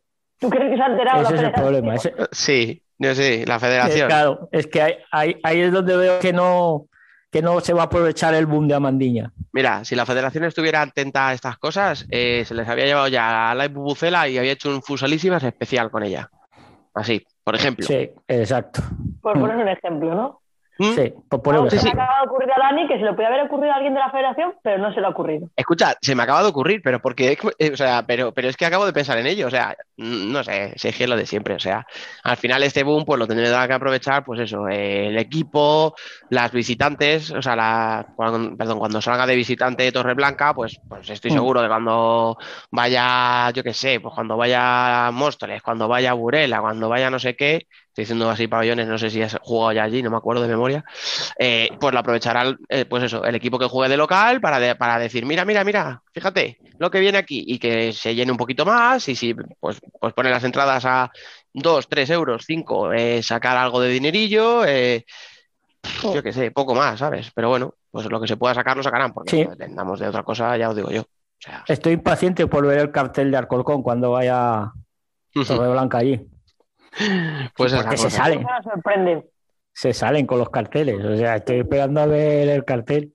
Y bueno, eh, la verdad es que no me hace mucha gracia y menos en la situación en la que estoy, pero... eh, Hay que ser positivo en la vida, joder. Ay.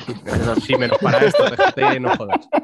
Eh, O sea, por favor, ¿podemos acabar, empezar el año peor que lo acabamos con los chistes malos de este hombre? Pero si es que yo no quería, pero joder. Me ha venido, me ha venido, me ha venido. Sí, no, no. Bueno, pues, eh, pues eso, como decía, eh, es obligado comentar la situación que tenemos con los aplazamientos. O sea, esta jornada, tres partidos, la jornada anterior, no sé si fueron dos, los que Tres, se pudieron tres jugar. eso te iba a decir, tres disputados. Eh, ¿Qué podemos hacer para parar esto? Porque parece que tiene muy mala solución, ¿no?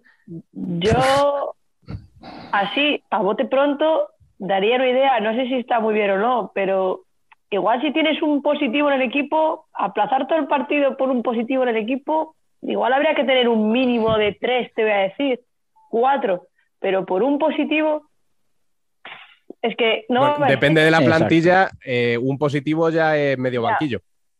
Ya, pues Ya. que hubieran hecho una planificación teniendo en cuenta lo que se venía este año, claro.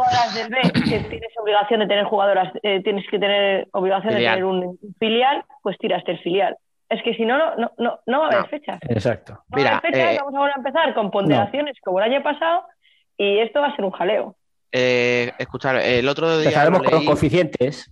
El otro día leí que, eh, bueno, ya sabéis que aquí ahora hay expertos de pandemias, como antes los había de volcanes, como antes había de, pues aquí todo el mundo sabe de todo. Efectivamente, exactamente. O sea, hemos llamado a César Carvalho a ver si podía entrar en el programa, pero hoy estaba ocupado. Tenía que analizar la situación de Kazajistán. Y entonces, bueno, pues estamos nosotros cubriendo el espacio.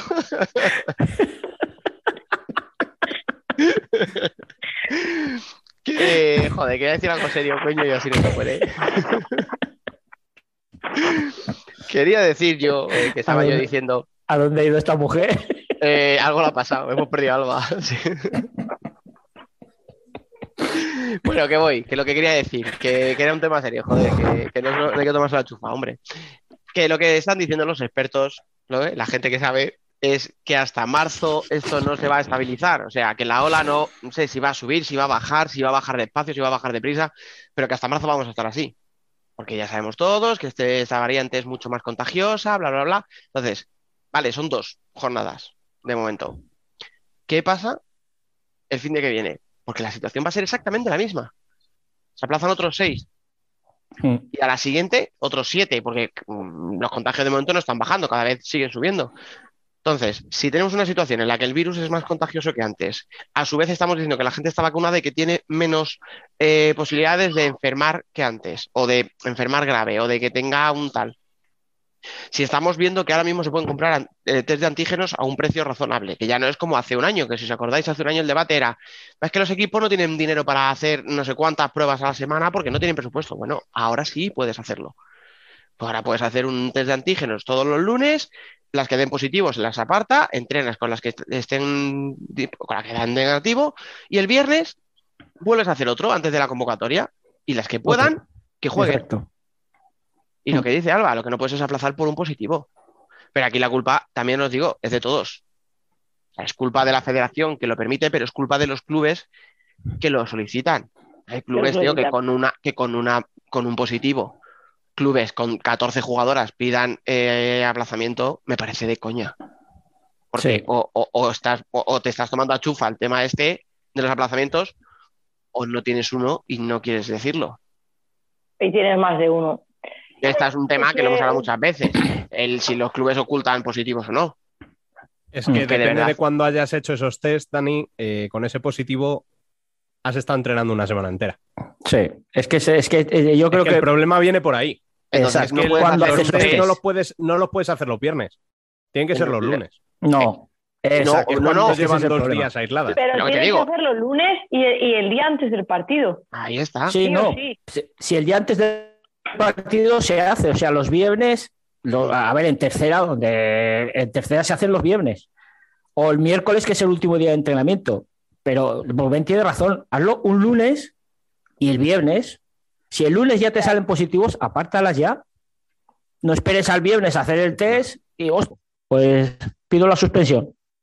Pero el- acabas de decir que algunos, en algunas veces hacen el miércoles, que es el último día de entreno. De miércoles a domingo puede estar contagiada toda la plantilla. Sí, sí, por eso es que. Pues a eso voy. Es al final, 10 jugadoras son eh, 30 euros en test de antígenos. Vale, si yo entendía cuando el año pasado decían no se pueden hacer PCRs todo, porque las PCRs pagan a una paz, tal. Pero ahora no te puedes gastar 30 euros todas las semanas. Y, y- y saber que si tienes una baja, dos, tres, pues como si se te rompe, como cuando se te rompe el cruzado una y a la semana siguiente la otra tiene un problema no sé qué, o sea, joder, Orense no pide aplazamientos porque se le jodieron No. Sara y Marta y luego le cae Iria, o sea, te quiero decir, imaginaros, o sea, Pero son cosas que que pasan, pues, Es la federación la que tiene que poner ahí un poco Eh, de eh, orden. eh, exacto. El, problema es el protocolo. decir- claro, decir la federación, mira, a partir de aquí, porque no va a salir la liga, sino eh, mínimo tres positivos por equipo. Si no se llega a la Mm. convocatoria, se tira del filial. Y en estos casos especiales, te diría que no va- haya multa si vas con menos de X jugadoras, que no me acuerdo cuántas es. Que eso Sí, lo puedes obvio. hacer. obvio. Y Sí. porque Ah, encima, bastante. Vale. Si es que, pues a ver, a ver, llevamos dos jornadas aplazando, pero es que os recuerdo que venimos de diciembre ya partidos aplazados, ¿eh? Porque el Juventud de Elche jugó el martes pasado un partido que venía de diciembre aplazado contra Flussi. O sea, es que es que- ya se va acumulando. Si, si son eh, derbis en, en- son partidos entre la Comunidad de Madrid o Galicia, te puede decir, bueno, bueno, la plazas y lo juegas entre semana. Pero es que a Melilla o a... A Galicia. Claro, es lo que decíamos el otro día, el partido que se aplazó entre Leganés y, no me acuerdo quién era, era de Leganés y Alcorcón, Creo que Era- sí, ¿no? eran dos de Madrid. Sí, sí. Vale, bueno, pues es al final, de Leganés a Alcorcón hay mm, 15 minutos, bueno, pues ya está. Eh, si se tiene que jugar un miércoles a las 9 de la noche, se juega un miércoles a las 9. Pero es lo que Pues tú no se dices, entrena y se juega. Tú díselo a la Universidad de Elche o a Melilla, porque hemos dicho Melilla porque tiene que coger aviones, pero al final Melilla en una hora se te planta en casi cualquier lado. Eh, Da- Da- Dani, ¿quién es la Universidad de Elche? Ha mezclado. Yo estaba pensando a ver cuántos equipos había ahí. Digo, "Ah, hay un nuevo equipo en primera y no Mira, enterado". entre los chistes provocados y los inocentes, yo no, puedo- yo no estoy empezando muy bien el año, ¿eh? Pedimos perdón al Juventud y a... y Al la Juventud de Alicante. Juventud de Alicante. No No puedo. sé, yo creo que hay que buscar una solución. Saldría un equipazo, ¿eh? De, de esa fusión saldría un equipazo. Ya te digo. Pues escucha, es lo que va a pasar este año. Sí, muchas acabarán en la UA. Anda, Sí. ya verás. Pero bueno, que sí, que no sé. Eh, vale, si yo, a ver, yo os entiendo lo que decís. Que la, si la federación coge y dice, mira, con tres positivos, con cuatro positivos, con cinco positivos a plaza, con menos de eso se juega. Ya Sí. no hay opción, pero que los clubes también tienen que ser un poco consecuentes, hacer los test lo más cerca posible del partido, obviamente dentro de un límite, o sea, no los hagas cuando tiene que viajar el otro equipo 700 kilómetros, pero joder, preguntas, ¿sabes? Que al final todos los clubes se conocen. Oye, ¿cuándo queréis viajar? El sábado por la mañana. Vale, debuti. Los hago el viernes por la tarde. Hmm. Y si Sí. tengo siete positivos, no viajéis. No viajéis, claro. Porque al final, los unos por los otros en la casa sin barrer. Sí. Cuando no es por eso, es que los coeficientes, que es una, No, es eh, una sería mierda. un cachondeo. Sería un cachondeo este año otra vez coeficientes. Bueno, ya acabó, eh, lo, lo hemos visto hoy a la mañana, que han cancelado las competiciones nacionales. Sí. Pues, No, claro, claro. Y escucha, y la copa, y la, la jornada de la Copa de la Reina, a ver dónde la metes ahora. O sea, Ya, acá- es que eso es otra. Porque te vas quedando sin fechas. Mm, ah, claro. Porque además hay europeo. Y eso, Es que, Y si es que la- el los- calendario este año, teniendo en cuenta que el año pasado se retrasó todo mucho, eh, está apretado, ¿no? Lo siguiente. Claro. Acordaros que este año era, eh, por fin teníamos un playoff más o menos en condiciones, con el eliminatoria de ida y de vuelta. A ver si no a mí que no, ¿eh?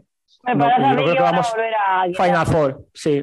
Nos Sí. vamos a ir a otra Final Four y venga, todos en un sitio y Porque os recuerdo que eso al final es un fin de semana, se juega el partido de ida, a la semana siguiente el de vuelta y otras dos semanas para la, para la final. que va. O sea, todo el mes de junio. Olvídate. Tienes que llegar a no finales de mayo. No va a dar tiempo. No, yo no ahora no lo veo. cambiar. Y luego ya, pues porque no es momento para calentarnos, pero luego estamos otra vez con lo de siempre. A ver dónde se juega la fase final de la Copa de la Reina a ver cómo se juega, o sea, a ver si otra vez nos vuelven a meter en un pabellón en las rozas con 100 personas. Pues no te extrañe. Bueno, con que te metan con 100 perso- personas y, con- y no con cero, ya me Ya doy son- con un canto en los dientes. Son- sí, sí, ya son sabes 100 cómo más que, son 100 más que no están. No te extrañe que sean las rozas. Of the No, y todavía ¿eh? lo que dice, lo que the- decía Da- Dani, que es que hasta marzo esto mm, mínimo no va. Es que, es que, No. que- es que Sí, para. lo ha dicho no- Rubén antes. Eh, A ver, a ver la jornada que viene, ¿cuántos partidos se juegan? Mm, Por lo por mismo eso, por está, eso. o menos. Es que te puedes plantar en febrero con cuatro jornadas aplazadas. Y ahí, ahí Juan Diego Ah. tiene solución.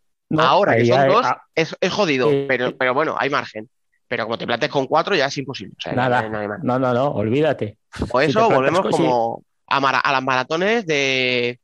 Venga, pues que venga aquí Peñas Plugues a Madrid y juegue el sábado con Leganés y el domingo Sí, con el Rayo jueves, Majadahonda sí, sí, sí. y cosas así. ¿Sabes? Las soluciones Con- coherentes. Con, con equipos que no son profesionales. Eso es. O sea, No sé, No. yo creo que esto no tiene una solución fácil. Y que, que van tarde, como, como siempre. A ver, la solución fácil estaba en hacer unos protocolos eh, adaptados Sí. a lo que podía venir eh, antes de empezar la competición. Pero Pues una vez ya no los hay, tarde. estás igual que el año pasado. O sea, Mm. Sí, ahí, ahí yo entiendo a los clubes, o sea, la picaresca. O sea, si la federación te pone este protocolo, pues bueno, pues si me lo puedo saltar y juego por ahí, pues ya está, pues me lo salto. Ya, pero igual hay clubes que no le benefician nada, ¿eh? Y Claro, están eh, sí, sí. Dile Sí. tú ahora, mira, Mm. estamos hablando de Amandiña, dile tú a Torreblanca ahora que se va a hacer coeficiente. Sí. Es decir, no, perdona, me he traído a una tía que es la rehostia para que me gane partidos y me, y me suba puestos. Claro, le matas tú ahora a Torreblanca Sí, si sí. dices que tienes que ir por coeficiente. No, no llega. y a todos Sí, sí. esos sitios a los que han aplazado el partido para Melilla, les Mm. que que visitarles en Melilla, tú dime si no les haces también un poco el Sí. apaño. Mm, Pero que al final, favorecer no favorece más que a los que estén ahora mismo las cuatro primeras. Sí, sí, Porque- sí, las cuatro de arriba. O a la quinta por abajo. Porque Sí, te quiere sí. decir, si haces coeficientes, ¿qué? Pues, pues vale, pues muy bien, pues probablemente las cuatro de abajo ya las has terminado de meter en la, en la, Sí, en la ya las has hundido. Sí, sí, sí. Y Totalmente. las cuatro de arriba se te han escapado ya. Claro, porque si juegas, juegas. eh, Bueno, vale, decíamos antes, hablábamos del antes, joder, es que pff, qué complicado tiene que ganar un partido. Pero si gana un partido, adelanta no sé cuánto, dos posiciones a lo mejor. Pero si no le das la opción de jugar esos partidos, su coeficiente se, se saca rapidito. Sí, sí, adiós. No, si es lo que ha dicho Rubén, díselo a Torreblanca con la mandiña ahora. Que Lo he dicho yo, pero gracias. O tú, o coeficiente. Te van a decir, vale, coeficiente. ¿a- ¿Cómo coges al Corcón ahora? Con Le coeficiente. pagamos el sueldo en coeficientes, ¿no? No, más 30 Venga, coeficientes en- en la nómina. En- En palmaditas en la espalda. Venga. Sí, claro. Mira, tú has venido a cobrar esto, pero has jugado el 60% de los partidos, así que un 60% de sueldo, nada más. Y verás tú lo que te va a decir a Mandiña. Que-. Que va. Eh, Y, protocolo. Protocolo, protocolo, ya sabes.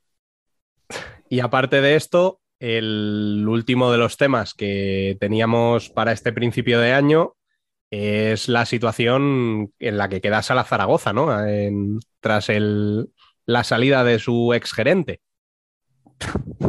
Bueno. La salida de su gerente, la salida del segundo entrenador. eh, El Salar Zaragoza en el ojo del huracán. No te creo. Cuéntame otra. yo, a, a lo mejor Fran, Frank no quiere decir rías, algo, por ¿eh? no seas hater. A lo mejor Frank quiere decir algo, no sé, llamarme intuitivo. Adelante, Fran. Luego dicen que soy malo y que me porto mal con Sala Zaragoza, pero es que eso lleva muchos años ya.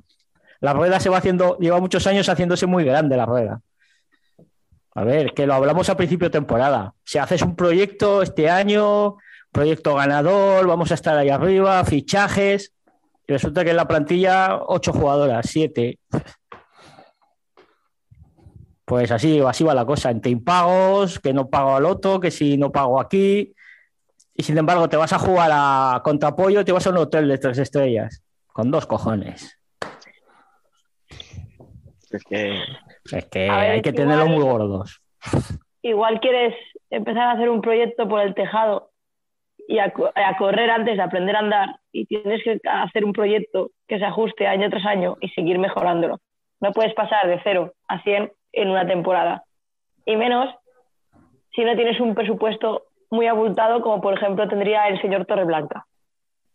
Y no sabes. Además, lo ha ges- Y lo ha gestionado muy bien. Eh, porque a lleva eso te dos iba a años decir. O sea, gestionando muy bien su presupuesto. hay que tener dinero y hay que saber hacer con ese dinero. Sí, sí, Ah, sí. Porque Ah, sí, vamos Melilla, Melilla, o sea, el señor Torreblanca tiene pasta, eh, a Melilla, a Melilla la Diputación da mucho dinero en subvenciones, pero tienes que saber gestionarlo. O Eso sea, y es. el año pasado te traes a Emily, te plantas en la final de la Copa de la Reina en tu primera temporada y este año te traes a Mandiña. ¿Vale? O sea, hay que saber gestionarlo.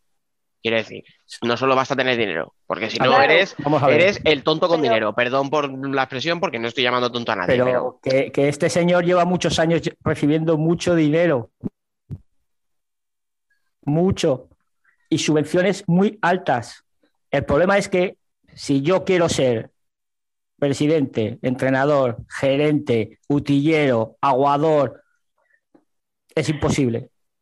Imposible. Si le dejas hasta es jugador. Sí, no, también, o sea, porque le sobran unos kilos, si no también yo creo que saltaría a jugar. Pone una peluca y salta a jugar. O sea, Que no la se liga sea ser, femenina igual influye, No. Fran, ¿eh? Ya, pero yo creo que este si pudiera se lo saltaría también eso. Ya puestos. Es que Pues, es lo- A es ver, que lleva muchos años ya con la misma historia. Es lo que hablamos a principio de temporada. La idea está muy bien, a ver cómo salía la idea. Estamos en enero y, y la idea se ha ido, se ha ido al garete. No, la idea se fue al garete en diciembre. La idea, la idea se fue al garete en diciembre. A ver, que es que, o sea, te traes a un tío de Canarias, de segundo entrenador. Te traes a Yago, que venía a Canarias, pero es gallego, de director deportivo. En pretemporada planeas todo muy bien. Proyecto de puta madre, proyecto va adelante, y resulta que en diciembre ya no tienes un duro. ¿Qué has hecho con las subvenciones? ¿Qué has hecho o cómo las has organizado? ¿Cómo las has planteado? Porque igual has contado de más.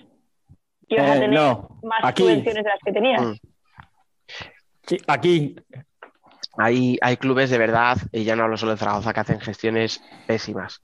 Pero es que yo eh, lo hemos hablado alguna vez eh, off the record y lo- las, las cuentas que hacen algunos clubes es para hacérselo mirar. No, y ahora ya, insisto, sí. no estoy hablando solo de Zaragoza porque no sé qué números manejan y cómo se maneja. Pero yo he escuchado cosas como, no, es que nosotros teníamos presupuestados eh, X abonados. Y no te digo que, se falle- que fallen en 50 abonados, ¿eh? Ah, te estoy hablando de fallos en mil. O sea, ¿cómo Que puedes no. presupuestar no sé cuántos abonos y vender mil menos de lo que pensabas? Mil. Es horrible, tío. O sea, ¿qué tipo de gestión haces? O habíamos presupuestado esto en salarios y se nos ha ido a no sé cuántos. O sea, vamos a ver, eh, ¿no sabéis sumar? O sea, quiero decir, ¿tienes X jugadores o jugadoras? ¿No sabes sumar cuánto llevas gastado y decir, pues el siguiente tiene que llegar por esta cantidad? Es claro, Hmm. es lo que os decía del tener el dinero y el saber en qué se- cómo se gasta, en qué, cómo se invierte.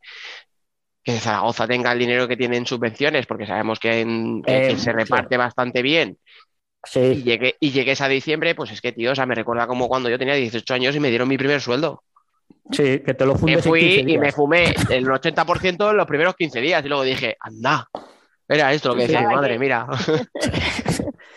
Pero es que, no me a ver, jodas, ya, ya la temporada pasada, os lo digo lo que se iba mucha pasta, la temporada pasada le dieron más dinero que al, que al Intersala.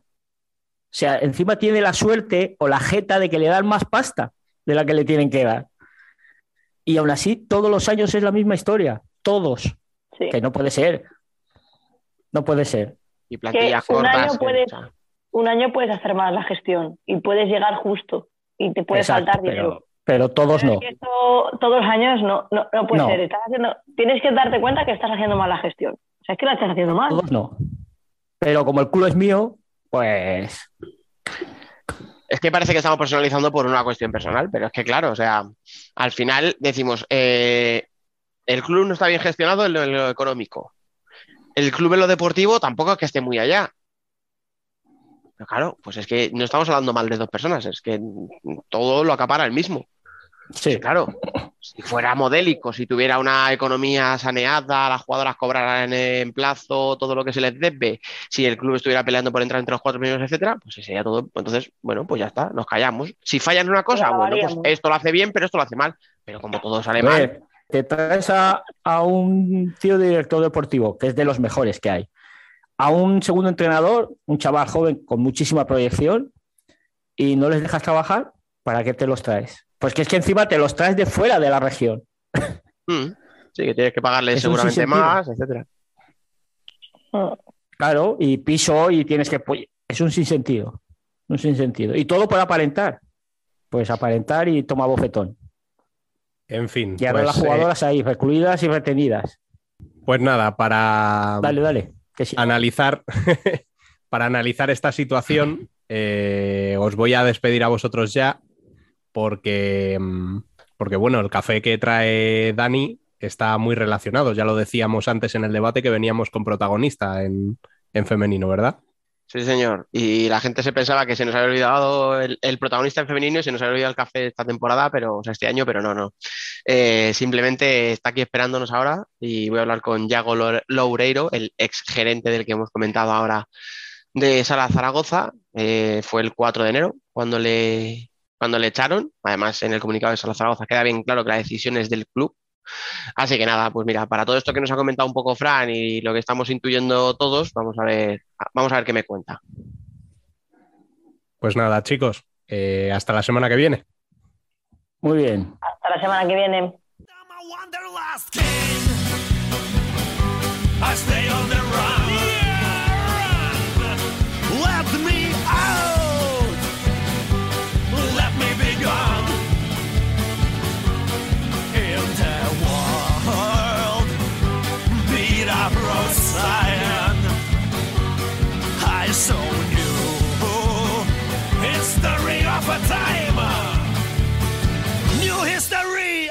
Bueno, pues como decíamos al final de la sección Ellas son Futsal, está aquí con nosotros el ex gerente de Sala Zaragoza, Yago Loureiro. Muy buenas, bienvenido. Hola, buenas tardes. ¿Qué tal, Dani? Un placer estar con vosotros. Pues sí, si la gente supiera, ¿verdad? Lo que nos ha costado charlar. eh. Sí, sí, complicado, complicado. Tecnologías. Bueno, eh, hemos estado comentando un poquito la situación de, de tu ex club ya. eh, tú ahora mismo, eh, hace dos semanitas más o menos, ¿no? Que el club anunció que te ibas. ¿Cómo estás? Lo primero. Bueno, gracias primero por preguntar a nivel eh, personal. Tranquilo, la verdad que tranquilo. eh, disgustado, porque no, no voy a ocultar eh, ese sentimiento, y preocupado también. Pero bueno, uno ya tiene una edad, tiene unas experiencias vitales, tanto laborales como deportivas y personales, y sabe que cuando se mete en este, en este mundillo tan bonito como es el fútbol sala, tiene un 90% de cosas maravillosas y hay un 10% que lamentablemente tienes que conocerlas y padecerlas para poder tener una opinión formada. Y esa es la situación en. Bueno, no sé si ya, eh, como decía eso, a nivel personal, si te estás moviendo, te has llegado a algún club, si ya tienes algo, si quieres, por eso mismo que tú dices, ¿no? Por ese 10% de cosas malas, prefieres ahora también desconectar un tiempecillo y resetear la cabeza o, o en qué punto está eso ahora mismo.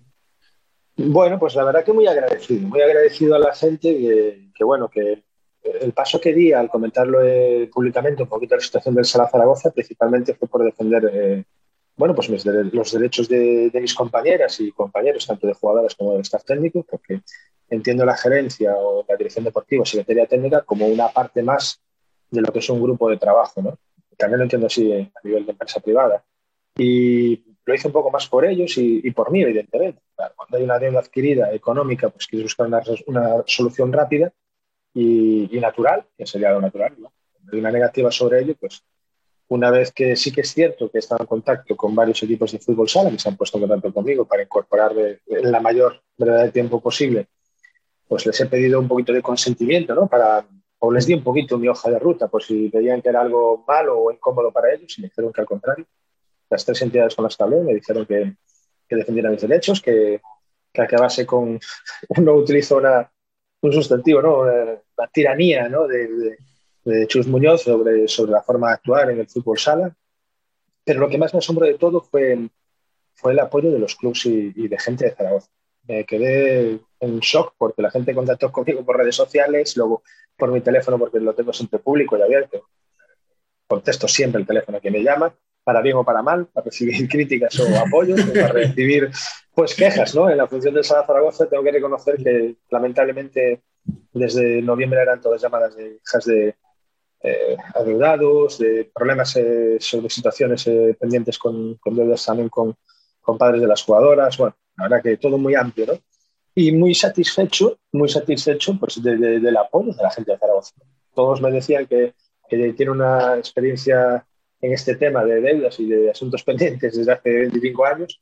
Yo algo había escuchado, algún rum tenía, pero bueno, mi llegada aquí en, en agosto, bueno, fue, perdón, en junio, me invitó 15 días a estar en un hotel, cubrió él con los gastos, me enseñó las instalaciones, me enseñó el club, su proyecto, analizamos un montón de cosas y, joder, pues la verdad que, nos, que estaba con una ilusión brutal. De hecho, fue cuando traje a Kevin Node, le convencí para, para el proyecto, porque él pedía ayuda dentro del staff técnico también y luego a nivel social y comercial, pues contaba conmigo. ¿no? La idea era un poquito no ocuparme de tanto, ¿no? de tener su, su espacio dentro del staff técnico y yo a nivel institucional, pero casi prácticamente me ocupaba de todo, de la gestión de, de la cantidad de gente que somos aquí, porque somos tanto el primer equipo como el segundo, como la base, como la coordinación personal de, de administración, de, bueno, de prensa, somos un montón, muchísima gente. Esta gente, pues bueno, a día de hoy está pues también en la misma situación triste, porque la verdad que luego somos un poquito egoístas, ¿no? Y como ellos están aquí en Zaragoza, la parte personal administrativo y, y social son de Zaragoza, pues parece ser que, que tienen menos responsabilidad en pagarles, ¿no? No es justo tampoco. Pero bueno, eh, la verdad que muy contento, muy contento con, la respuesta de, la gente de Zaragoza, entusiasmada, o sea, me han hecho ofertas incluso clubes de Zaragoza, pero evidentemente no, no soy un- una persona barata, ¿no? Porque hay que poner un piso, hay que poner pues, un contrato laboral, hay que poner un coche. Para hacer todo lo que estamos haciendo es un gasto alto. Y, la verdad que muy satisfecho. Agradezco todas las palabras de apoyo de Zaragoza. Está bien, eso está bien. Al final, eh, si la gente apoya- te apoya, será por algo. Eh, vamos a entrar un poquito, si te parece, en materia. Vamos a, analizar qué ha pasado eh, un poquito. Vamos a ver, aunque ya nos has dejado alguna pincelada y ya la gente tampoco es tonta y, y sabe un poco por dónde, por dónde van todos los tiros. Voy a empezar un poco primero preguntándote en qué momento se empieza a torcer la situación. O sea, porque tú me has dicho, en junio me llamas, está 15 días, todo lo que me enseña es un proyecto muy chulo, muy interesante, todo pintaba muy bien. ¿En qué momento empieza aquello a torcerse y dices, bueno, pues esto a lo mejor no era tan bonito o, no, ha durado tanto como yo pensaba? Bueno, la verdad es que cuando llegue agosto y aún tardó en darme de alta la seguridad social y, no las condiciones tampoco que habíamos pactado, yo fui bastante benévolo en eso porque eh, la verdad que tenemos una plantilla justita, pero muy buena. Tenemos eh, ocho jugadoras más una portera. Eh, yo le insto a que tenemos que traer otra portera más, tenemos que traer dos o tres jugadoras de Zaragoza para revalorizar el, el producto, ¿no? Al final suena un poquito frívolo, pero entiendo el fútbol sala como un producto también, no solo un deporte. Y como tal necesitamos también potenciar, potenciar en Zaragoza pues una, una base social importante. Y bueno, él cree que con este proyecto de ocho jugadoras y tal, Clara se nos lesiona, eh, al principio deja trabajar al staff técnico, tanto a Kevin Noda como a Rafa como a Alex. Eh, contamos con la participación de Conde, que estaba en prácticas como Pérez y con segundo. Empezamos a trabajar bien. Nacho Bonilla, como director de comunicación, es un espectáculo de tío, cómo trabaja. El grado de implicación es brutal. Tiene un reconocimiento social, no solo por estar en la COPE, sino en, la Copa Colegiada de Baloncesto, que es uno de los eventos más importantes de España a nivel base. Y vamos trabajando muy bien, pero bueno, van pasando los meses, ves que el primer mes les paga, el segundo mes no les paga, me comunica que no llegamos, que cada 25 del mismo mes va a llegar la subvención y se aplaza un mes más. Y claro, es un momento en el que eh, llegamos a no pagar casi 80 días a las jugadoras, cumpliendo un plazo que a 90 días, tres meses, ellos pueden optar por rescindir el contrato unilateralmente, con todo lo que ello implica. Es decir, ellas no pueden jugar en primera división porque pasan de 10 partidos, pero no pueden, o sea, están jugando gratis, trabajando sin, Claro. sin cobrar. Es una normativa muy, muy compleja porque, en- por ejemplo, en el masculino se abre una ventana, un proceso de, de tiempo para poder fichar, ¿no? que es en diciembre, aunque hayas pasado 10 partidos. En femenino no ocurre, no sé por qué. Es algo que consultaré a las entidades que, bueno, a la entidad, a la red, es algo que si vamos a ser igual en las normas para todo, también en ese, en ese aspecto, ¿no? Porque estas chicas ahora no pueden jugar en primera división, están sin cobrar y si quedan liberadas solo podrían ir a segunda división o salir de la, de la Liga de Fútbol Español. esa es la realidad. ¿no? Entonces, en ese momento, cuando empezamos a tener esa serie de preocupaciones y tal, empiezan a llegarme notificaciones de secretarios judiciales en las oficinas, eh, notificaciones en los pisos de las jugadoras, de que no se le paga la luz, no se paga el agua. Esto se empieza a poner una bola muy grande. Él está confiado y nosotros estamos confiados en que el 25 de diciembre, a más tardar, tienen que entrar las subvenciones, que son muy altas, rondan casi los 300.000 euros, son muy altas. Es cierto que también tenemos un proyecto de, de casi 200.000 euros en empresa privada, que también es cierto que falló un poco por la situación COVID y bueno, por las relaciones de él con algunos patrocinadores se van perdiendo, ¿no? Pero eh, las condiciones no las podemos cumplir. Es decir, piso con luz, agua, coche con gasolina pagada, no podemos pagar la gasolina de los coches. Alguna jugadora le he pagado de la gasolina del coche a nivel personal. Eh, la situación se va poniendo, pero como una bola. Y lo peor de todo es que el día a día los entrenamientos cada día es más caótico. ¿eh? He tenido la suerte de, de ser director de, una, de Fútbol Táctico Sala, una revista de fútbol sala para entrenadores muy importante en ese momento, de fútbol sala. Yo he visto, he entrevistado a los mejores entrenadores de España y posiblemente del mundo. Y luego nosotros podemos presumir aquí en España de tener grandísimos entrenadores de fútbol sala, grandísima gente que trabaja para y por el fútbol sala. Y los entrenamientos son una broma, como me lo definió uno de los jugadores. Vienen allí, no lo tiene trabajado, eh, las cosas empiezan a desviarse todo desde octubre, noviembre. En diciembre le hago una propuesta. Le digo que, bueno, que Kevin y yo vamos a buscar soluciones externas para vivir, a buscarnos un trabajo aquí en Zaragoza, tú pagas el piso, yo trabajamos eh, en el club pues, en las horas restantes de la tarde y fin de semana. Dice no, que no, que quiere profesionalismo absoluto. Y también lo que le recomiendo a él es que se dedique a la presidencia, a la gestión de, buscar recursos privados y mejorar a nivel club, que deje el club en manos de lo que es el primer equipo de Kevin Nola, que está solamente preparado para ello. Y él dice, bueno, me voy a plantear porque mi ilusión es estar en la base y tal, y, y hasta ahí quedó la conversación. El 20, nos vamos de vacaciones el 22, cogemos días todos, y me llama el 27 y me dice que no puede seguir pagándome y que no me va a poder pagar lo que me debe. Digo, yo me parece una postura muy extraña. ¿no? Jesús, el día 3 voy a Zaragoza, el 4 nos entrevistamos, me siento con Kevin con él en la oficina y nos plantea la baja laboral que nos llega por un mensaje de la tesorería a nuestros teléfonos móviles, que nos llegó ese mismo día, y una liquidación en un Excel en su pantalla. Y bueno, en estaba yo ni más, más o menos ni de acuerdo. Dice, mira, te hago como una quita parcial, ¿sabes? Con una cantidad mínima y irrisoria, pero páganos ya y nos vamos. Y a Kevin le valía también. Entonces a Kevin ejecuta el pago y se marcha, a mí no. Y entonces es cuando yo intervengo a, a nivel eh, social, en las entrevistas, en, bueno, se pone en contacto conmigo, curiosamente, eh, el abogado de abogado Ramón, que es el expresidente de Intersala, hablando conmigo, dándome apoyo pues, en lo que necesitara. Pues me dice, bueno, que un despacho laboral y sé que me va a llevar los asuntos. Curiosamente empieza a recibir más llamadas todavía positivas de las cantidades de cosas que ocurren aquí, ¿no? Y bueno, al final estoy casi convencido de que voy a tener que, que denunciar, eh, reclamar y bueno, pues al final de este mes marcharme porque según mi abogado me dice que puedo quedarme este mes aquí porque no me avisó con los 15 días de, de temporalidad eh, obligatorias, eh, no hay liquidación por escrito, no hay despido procedente, no sé, un desastre. Eso es lo que yo principalmente eh, observo a partir de diciembre, es el cúmulo de, de, denuncias y cosas que nos van llegando. ¿no? me llevo muy bien con Eduardo, el, el, abogado de la Asociación de Jugadoras y de Jugadores, el que soy partícipe, soy el delegado de la de, la de Aragón, llevo años con ellos, el lugar donde voy, el lugar donde me, me utilizan, ¿no? Y veo denuncias de las brasileñas, denuncias de, de INACO, bueno, un montón de cosas. Esto no tiene vuelta atrás. Él está esperando que ocurra un milagro y, y, no sabemos dónde va a salir el milagro. No sabemos. También hay un problema ahí con la lotería que no, no soy capaz de definirlo porque eh, no puedo definirlo legalmente. Hay demasiadas suspicacias alrededor de, de la misma porque parece que ya otras veces ha utilizado, eh, no sé, se ha hecho papeletas de más, ha, ha sido demandado y ha perdido. No sabemos exactamente cómo está ese tema, sí que se está aplazando hasta abril para hacer los pagos. Bueno, inventó un proceso de pagar los miércoles de cada 10 días, o, sí, o cada 15 días, perdón, o cada semana, no lo sé exactamente, una franja de la ridícula. Y nada, muy complicado, muy complicado. No lo veo con recursos. Y no estoy convencido de que el día 25 llegue. Esta vez, no lo creo. Me, a grandes me, rasgos.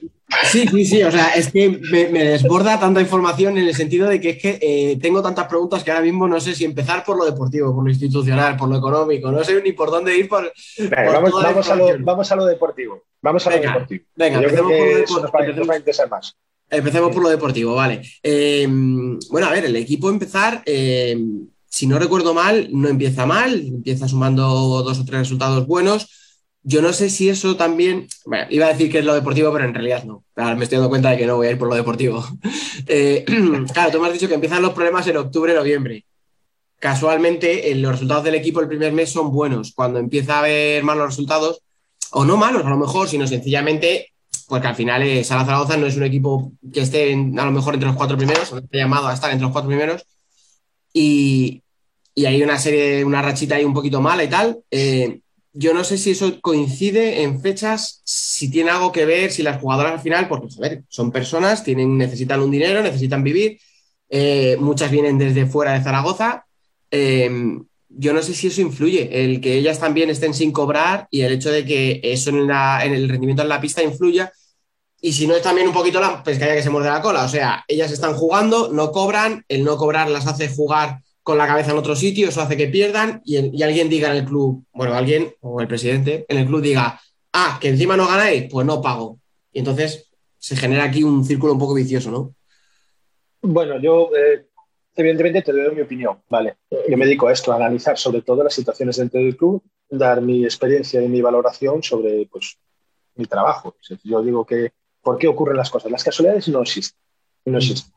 Nosotros empezamos con una pretemporada complicada, porque la pretemporada pues tenemos una lesión importante de Miriam, que la perdemos unas semanas, también, también la de Antía, y tú te das cuenta que tienes una plantilla muy corta. Se reestructura la planificación de los microciclos, se hacen reuniones diferentes de cuál es el proceso que podemos seguir, la metodología de, recuperación y rehabilitación de las, de las lesionadas. Eh, pero claro, es que al final tienes que tirar de gente de la, de la cantera, de la base. Nosotros tenemos un equipo en segunda división que hay tres jugadoras, Vero, que es la portera, María Moreno y María Illescas, que tienen 16 años y que las estamos metiendo a hacer nuestra pretemporada. Ahí el director técnico, Julio Guerrero, que también es, aquí le llaman su secuaz o su acompañante, y ahí le explico, le digo, no tiene ningún sentido hacer la pretemporada completa, es la primera vez en mi vida que veo que una jugadora de 16 años va haciendo va participando en, sesiones de entrenamientos de una pretemporada. O sea, el lunes entrena, el martes, miércoles no, viene el jueves, el lunes por la mañana sí. Eso es un desastre. Es decir, pues eh, las niñas pueden, pues que entrenamos. Si no, tenemos que cambiar. Pero al final estás entrenando con 6-7 jugadoras. ¿Qué ocurre? Que tenemos tanta calidad, son tan buenas nuestras jugadoras, yo siempre lo he dicho, que al final ganan por inercia. El primer partido se gana, se gana 0-1, creo que fue un Móstoles, no me quiero, bajará un 0-1 con un gol de doble penalti de Antía, estoy haciendo memoria. Sí, sí, sí, el sí me acuerdo. también. Metes un golazo, es que nada, no tenemos opciones de partido. Las jugadoras se ven, no tenemos eh, plan de trabajo. Cuando tú no planificas algo y dedicas a la improvisación y a la calidad, ese es el fútbol sala hace 25 años.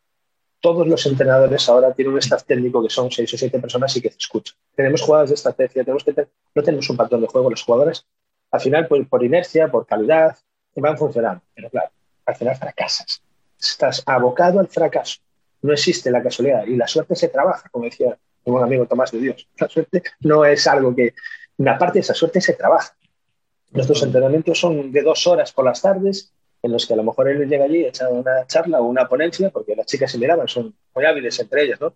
Y yo he visto todos los entrenamientos, he analizado y dice, hoy toca charla, hoy toca ponencia, hoy toca discurso. Y al final, si tú no trabajas, si no aprovechas, unas instalaciones del siglo XXI espectaculares, que están sin pagar también, por lo que me dijeron desde la gerencia. Tenemos, eh, vamos al gimnasio por las mañanas también, hemos conveniado con ellos también. En nuestras instalaciones de plaza, que son las oficiales, en abril las tienen que dejar, también me lo ha dicho la gerencia. Porque tienen que poner en contacto con mis homólogos de diferentes eh, aptitudes de- que- con los que compartimos y me notifican eso. Si no entiendo sin pagar, el- el- las instalaciones de plaza, que son espectaculares, donde tenemos nuestras pistas de indoor y donde hacemos eventos los sábados para, para inflar un poquito el presupuesto de nuestra entidad con la disposición de la cafetería. Tenemos casi 500 personas ahí con una rotación de unos 500, 600 euros cada sábado. Es, es una forma de, re- de- de- de capitalizar un poquito las instalaciones que tenemos ahí. Y las jugadoras, llega un momento en que hemos tenido entrenamientos los viernes en plaza, nuestra selección técnica. La saca una pista exterior a enseñarles a hacer bicicleta o a hacer eh, una pisada para atrás. Chicas asombradísimas. No llegan al, ridículo, como dicen ellas, y no podemos llegar a más el ridículo. Y ahí es cuando, que si no les paga, por momento, no. Yo creo que él no paga porque no tiene. Pero sí que sé una cosa a ciencia cierta, que primero come él a que coman ellos. Eso lo sé, porque yo sé que come fuera de casa, que no cocina en casa desde hace 15 años, lo dice además, que es lo que más me indigna, ¿no? Yo le he rogado algunas, dos o tres actitudes que tiene que mejorar, ¿no? Es decir, no digas que has encargado la comida y has comido, no digas dónde has comido, no digas que te estás viendo una película con tu perro y te has llamado las piezas y comiste dos piezas porque al perro le gusta una. ¿Sabes? No puedes decir las cosas, porque si son chicos, la reacción puede ser más agresiva. ¿Sabes cómo es el deporte? No puedes ir presumiendo por ahí mientras no, están, no les estás pagando a las jugadoras. Es que... Y ahí son ellas cuando ya se ponen firmes. ¿sabes? Yo tuve una reunión con ellas por el tema de. Estaba pasando una serie de situaciones, ¿no? Yo soy un tío que, que cuando me presenté a ellos les dije que había un régimen interno que había que cumplir, que la entidad está por encima de todos y de todas. La entidad la entiendo como la directiva y la afición y la masa social y los socios.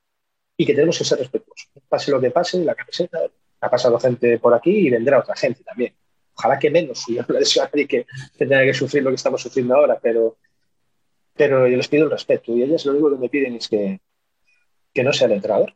Yo se lo traslado a él y él pues hace caso omiso a mi comentario y al de la escuadra. Ni siquiera lo, lo plantea ella, ¿sabes? Porque si fueras un poquito, un poquito digno, ¿no? Te acercas y dices, a ver, chicas, ¿cómo resolvemos esto? Y dice, bueno, pues mira, la verdad, esa votación secreta o a mano alzada, no confiéis en mí, de hecho, nuestros staff técnicos nos reunimos con eso. Las chicas no confían en ti, no confían en lo que haces porque no trabajan. Las tres o cuatro veces que ha faltado el entrenamiento él, que los ha dirigido Kevin Noda y Rafa Vera, perdón, y, y, y Rafa Alvarado, eh, las tías van encantadísimas. Y en una hora y media entrenan cojonudo. Pasa que, claro, en dos horas allí las aprovechan hasta donde podamos. Y las jugadoras no son todas. Pero escucha, eh, es que, o sea, lo de que él quiera ser el entrenador del equipo es, es desde hace años y, y, parece, o sea, quiero decir, y alguna vez ya ha pasado que contrata a un entrenador, pero luego le echa para quedarse él con, con, con el cargo, al cargo del equipo. Entonces, ¿por qué este verano, o sea, a ti te explicó que quería cambiar este verano o por qué este verano dijo, pues voy a contratar una estructura que luego a los dos días no quiero? Porque claro, o sea, más allá de que tenga dinero para pagaros, da la sensación de que os contrató a a, los que os trajo este verano, ¿para qué? Si sabía, o sea, si más allá de que hubiera dinero o no, es que no, no, no confiaba en vosotros, o sea, no, no quería que, que, que tocara. Bueno, la idea, la idea, esa idea que tú, que tú comentas, eh, yo se la pregunté, le dije, ¿qué es lo que ocurrió en el pasado? Ah, pues el entrenador que estaba, pues no confiamos en él, las jugadoras brasileñas no confiaban en él, había una división entre las brasileñas y las nacionales, va. Pues yo cuando vengo aquí esos 15 días analizo, ¿no?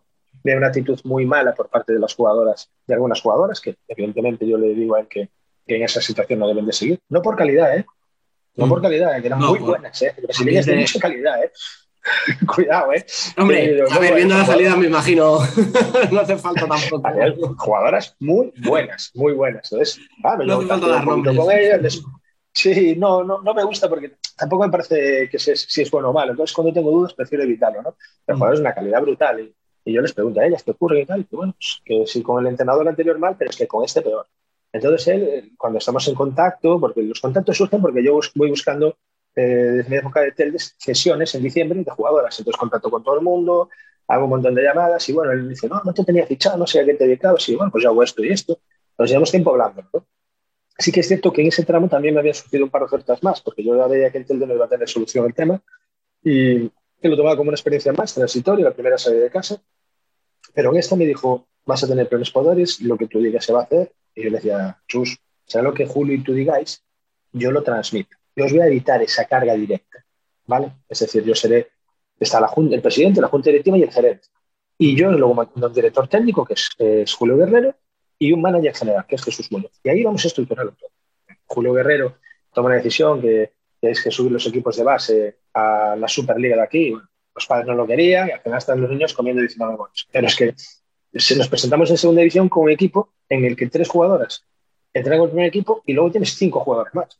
Y yo se lo digo, le digo, bueno, vamos a intentar ser los más dignos posibles en la competición de segunda, pero estas tres chicas tienen que pasar al primer equipo porque no puedes empezar la temporada con ocho. No tenemos gente. Entonces, da por perdida la categoría en segunda, pero vamos a intentar no perder la categoría en primera. Y ellos les decían, ah, de esto no sabes, no sé qué, yo no sé, estoy diciendo usted a cinco puntos en descenso y que mi equipo de segunda no gana partido. O sea, no, no, existe esto. Tú no puedes tener dos porteras en dos equipos. Tienes a Vero el primer equipo y en el segundo. Y a Vero, eh, que, que, viene con nosotros al fin del mundo. Tenemos a Natalio, que estuvo con una lesión de un codo tiempo, luego en el tobillo. te estás poniendo, jugándote un presupuesto de cerca de medio millón de euros con una niña de 16 años. Y el ABC del fútbol sala, lo más importante es meter un gol más que el rival. Y se basa en tener goleadoras y buenas porteras. Y después crear un modelo de juego. Y tener algo en lo que, en lo que la gente quiera estar. Y ser felices.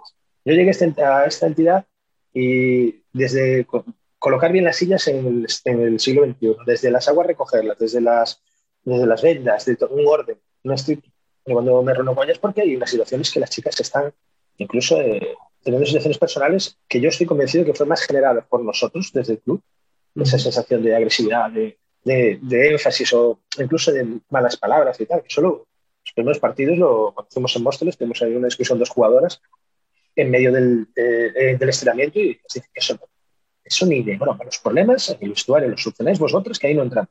Y si tengo que entrar yo, mal, mal, y aplicar el régimen interno. Entonces, las jugadoras están en una situación crítica y están en una situación crítica porque ahora están pensando que cada 90 días pueden marcharse, pero habrá un truco de magia que en el 89 le pagarán. Entonces, claro, los chicos del staff técnico están reventados todos. Mm. Oye, sí, para antes de volver de ir un poquito hacia el presente, vamos a decir así, ¿no? Eh, estás hablando de eso, ¿no? De que era una plantilla corta, eh, que había tres jugadoras en el filial que eran muy potentes y podían subir, pero que para él no era necesario. Yo recuerdo que este verano salieron rumores, eh, no vamos a decir nombres, pero de jugadoras muy potentes de primera que podían haber llegado a Zaragoza y finalmente no llegan. Desconozco los motivos, pero podían haber llegado. El caso de Estela Cantero, que, que firma un contrato, pero luego el contrato se, se rompe. Entonces, claro, o sea, una cosa puedes decir, bueno, pues mala suerte, pero claro, que del filial no se suba, que lo que suena que puede venir no venga, que la chica que sí que viene se vuelva a ir a donde estaba. Eh, son demasiadas cosas. Bueno, yo vamos por partes, sí. Eh, por ejemplo, Estela Cantero. Estela Cantero es una decisión que, en la que yo insto con mucha fuerza. Y me dirás por qué. Eh, Estela Cantero eh, viene aquí, deja la ropa, firma el contrato, se marcha un día a Logroño, luego vuelve a Madrid y luego pues dice que en asuntos personales y que, que no quiere venir. Yo me reúno con ella, hablo con ella con toda naturalidad, porque tenemos una cláusula dentro de nuestros contratos que el incumplimiento del contrato acarrea una sanción de 3.000 euros. ¿no? Ella me da sus explicaciones personales, sí que es cierto que yo las verifico por su entorno social y su entorno deportivo, lo reconozco, yo investigo, porque no me puede contar una aventura, pero bueno, asuntos personales, familiares importantes, y ella me dice que no se le conforta para estar aquí con nosotros y que no es nada con nosotros, sino que es un asunto personal y que le ha salido, le han mejorado, le han dado un puesto de trabajo en, en, Alcorcón, que le salió por, y que necesitaba esa, esa, esa vida, ¿no? Eh, yo le, lo que hago es darle mucho ánimo, hablo con la directiva y le digo que una persona que no tenga grado de implicación para estar aquí no debe estar. Y les explico los motivos por los que ella, ella no quiere estar aquí. Eh, me lo agradece ella, me lo agradece su familia, me lo agradece Alcorcón, me lo agradece las jugadoras de aquí que han visto que actué con una parte sensible ¿no? y responsable, creo que por una parte muy responsable. Me lo agradecen presidentes de los clubes, algún representante me riñó, me dice, joder, ya hago los contratos son para pa cumplirlos. Y yo, ya, pero en, A ver, y, parte, y parte de razón tienen, claro, obviamente. Sí, sí, pero esto no es blanco y negro. Esto no es blanco y negro. Es decir, eh, la jugadora quiere estar aquí, sí, ¿por qué? Bueno, pues a lo mejor que marchan otras compañeras y cree que club se va a debilitar. Bueno, pues mira, asume tu responsabilidad. Pero ojo, cuando el problema ya es más personal, más familiar, ahí tiene que salirte, ¿sabes? Que puede ser mi hija, ¿sabes lo que te digo? O puede ser mi hermano. Entonces ahí en esa decisión soy muy serio. Y, y yo reconozco que es una decisión mía particular, creo que he acertado, he acertado. Estela conmigo tiene una relación muy cordial. Eh, las, los clubes, la asociación de clubes me dijeron que es una decisión muy acertada. Y lo que es más importante, las jugadoras, mis compañeros de trabajo vieron que, que, actué, con una forma de con bondad, responsabilidad y bondad. El tema de otras jugadoras es que nosotros llega un momento en que no podemos pujar. Había cinco o seis nombres encima de la mesa y no podemos pujar pues por una fama que tenemos precedida. Es así de fácil. O sea, llega un momento en el que hay jugadoras que no confían en esto. De hecho, desde la Asociación de Jugadores de Fútbol Sala se recomiendan no fichajes en Sala Zaragoza. Yo le pido una paciencia tanto a, Ana, a Natalia Oribe como a su entorno de que me dejen trabajar, preparo un convenio colectivo, va todo más o menos bien. Llega un momento en el que esto estalla Y bueno, como dijo Natalia, tú ya sabías dónde te metías. Y yo, bueno, no esperaba esa respuesta, lo reconozco, pero, pero sí, lo asumo. Asumo que sabía que Yo estaba creo- aquí, pero eso no. Yo te confieso que yo creo que todos en un momento dado hemos pensado, si es que. Si es que no lo dijiste, si es que sabías dónde Sí. te metías. Yo sabía, yo te voy a decir una cosa, y, y lo digo con toda sinceridad. La experiencia o el máster que me he llevado de, de- de marketing aquí no lo hay en ningún equipo de primera división de España. Te lo digo en serio, ni masculino ni femenino. Conseguir más de 200.000 euros de forma privada en una ciudad como Zaragoza, en la que hay cinco equipos de fútbol, sala tanto masculino, femenino y segunda y primera división, eso tiene su mérito. Ahora ya sé cómo lo hace, ya sé cuál es su línea de trabajo. Yo ya estoy preparado para ir a otras entidades y poder ayudar y explicar. No todos los modelos son igual, porque Zaragoza hay medio millón de personas y es una plataforma logística extra- extraordinaria, pero ya sé dónde sacar recursos y cómo llegar a ellos. ¿no? De cómo Universo Mujer 2, con las actuaciones en los colegios, con campus, pero no campus de cualquier manera, en actuación en colegios de cualquier manera, sino con el desarrollo y la presentación en las mismas entidades, utilizar a las jugadoras de una forma comercial dentro de su jornada laboral. Evidentemente son las, las estrellas de todo esto. Entonces nosotros eh, vendemos un producto, lo reconozco, y ellas tienen que ser consecuentes de ese producto. Porque si la Supercopa se juega en Arabia, piensas que nosotros no tenemos que aprovechar también nuestra quiénes somos. Somos el equipo representativo, así lo vendía yo. Y iba con las jugadoras, a presentaciones y tal, la verdad que muy bien. ¿Qué ocurre? Que eh, yo tengo muy claro que, que la idea era muy buena. Si me hubieran dejado trabajar, si, si Jesús Muñoz hubiese aceptado su rol y Julio Guerrero, que tampoco está preparado para ser entrenador, ascendido en autonómica de segunda, pero está abocado a- al desastre, sobre todo por su forma de trabajar y su falta de confianza, ¿no? que eso lo ve todo, todo el mundo. Eh, yo le dije, quédate con el segundo equipo, que con el primero, y vas a tener menos exigencia de viajar y de entrenar, vamos a reorganizar la base, vamos a buscar más niños. Nosotros estamos perdiendo niños día a día, mes a mes. Niños que pagan la cuota, se marchan y no se la devolvemos. Socios del año pasado de COVID que, se, que pidieron las- la, la devolución de las cuotas y no, les, no se las devolvemos. No podemos ir a Mercury a comprar ropa para los niños porque con la ropa pagada. Esa es la situación en la que yo me encuentro en diciembre. Y si me, el que me diga que miento, tengo las conversaciones todas por WhatsApp. Tengo un defecto grandísimo. Yo todo lo guardo por WhatsApp. Todas las conversaciones que sean relevantes van por WhatsApp. Y todo queda escrito. Que si las sanciones se las imponía yo, no, consensuadas con la Junta Directiva. Que si me están eh, llamando propietarios de pisos, que si me están llamando inmobiliarias, que si me están llamando, si hasta la abogada que nos, que nos llevaba causas, debíamos desde agosto. Entonces, me dice, Yago, no voy a llevarte una causa más. Y yo, madre mía, eso es así todos los días. Te levantas por la mañana que ya sabes lo que te va a pasar. Kevin Noda, que compartimos piso, me decía, lo tuyo es magia también. Y no porque yo tengo que descolgar el teléfono, yo no puedo hacer caso omiso. Tenemos un correo que es el sala, sala salazaragoza.com que está saturado, que no llegan los mensajes de tantas cosas. Y él lo, lo- sigue dando ese correo. O sea, no seamos absurdos. A mí el que me diga primero la persona que no le he cogido el teléfono que no o que no ha entendido un correo, no, somos, no éramos capaces. Tenemos un protocolo muy estricto con el COVID en, en el siglo XXI, que tenemos que contratar una empresa de seguridad y uno de acceso de puertas. Pues no le pagamos a ellos tampoco. Y son 50 euros. Es decir, hay tantas cosas que al final eh, dices tú antes si separamos lo deportivo y lo económico. Va unido, va unido. No podemos, no podemos. Y, es, y las niñas no lo, lo intentaban asumir con mucha naturalidad, pero hay un momento en que están desbordadas. Desbordadas. No sabíamos si viajaban, si viajaban a Pontevedra, no sabíamos si podía pagar algo. Y he convencido que sí. Pero no puede ser, hombre, cosas que, que claman al cielo. ¿La planificación era mala? Sí, se lo dije. Le di otros, otra serie de nombres de jugadoras que estaban en segunda división, que habían descendido, y les ofrecen unas cantidades irrisorias sabiendo el dinero que había aquí. Una portera y una jugadora eh, gallegas que están en segunda división, que, que posiblemente vuelvan a ascender este año, eh, tenía una oferta de 100 de día. Pero le dije, esto es muy escasa, esto no llega para nada, sabiendo lo que hay allí. Con esa portera y con esa cierre, a la cierre tendríamos otra jugadora más. Yo ahora hablé de porteras que dejaron un equipo de primera división y se fueron a jugar a segunda, eh, porque para estudiar arquitectura allí, que nos la podemos traer para aquí. No, con una portera me llega. Llega hasta que se te lesiona y tienes que llamar a otra, ¿sabes? Porque todo el mundo sabe, ¿verdad? Que se planifica una temporada con una portera, ¿no? claro. Yo le dije, y no, es que no voy a pagar por una portera que sea suplente. Yo le decía, Chus, voy a hacer caso omiso esa respuesta. Mañana te lo vuelvo a preguntar. Llega un momento en que yo ya le respondo con ironía. Y él es cuando él se siente como, como, como infravalorado. Y él lo que le duele. Es una persona con mucho ego. Todos tenemos ego. Todos los que hemos jugado somos eh, gestores, tenemos nuestra personalidad, nuestro ego. Todos y todas. Pero eh, eh, lo de él es, es- es crónico. Es decir, es algo que, que- que te llama tanto la atención. Hay, un caso, hay dos casos que para mí me, la verdad que me afectaron un poquito y fue, ya tenía, sabía que iba a salir, no sabía si en enero o en febrero, pero sabía que iba a salir. Nosotros eh, contratamos un servicio de, de camareros, tenemos una camarera que justificante por parte de su padre, podía venir a trabajar a las estaciones de plaza y el hombre no le pagó los dos meses. Y era su cumpleaños. Y le fue abajo, yo con la, con la caja de caudales y con el dinero, eran 400 y pico euros. La niña de tener que cobrar 200 euros. Que bajó su representante de la empresa de, de trabajo temporal con él y dijo que no le pagaba. Que no le pagaba y que ya le hacía la transferencia el lunes. La chica se marchó llorando, me llamó, ya, Gustavo, que es mi cumpleaños, todos mis amigos de fiesta. Y le toma 50 euros míos. Me agradeció por vida, me llamó su, su representante, me llamó ella, agradecido. Piensas que dices ¿cómo lo vas a joder el cumpleaños por por la palabra de mí? Si te años cumple 18. ¿En qué, ¿A qué nivel llegamos de desfachatez? O sea, sacas 50 euros y los das ahí, como hemos hecho todo. ¿no?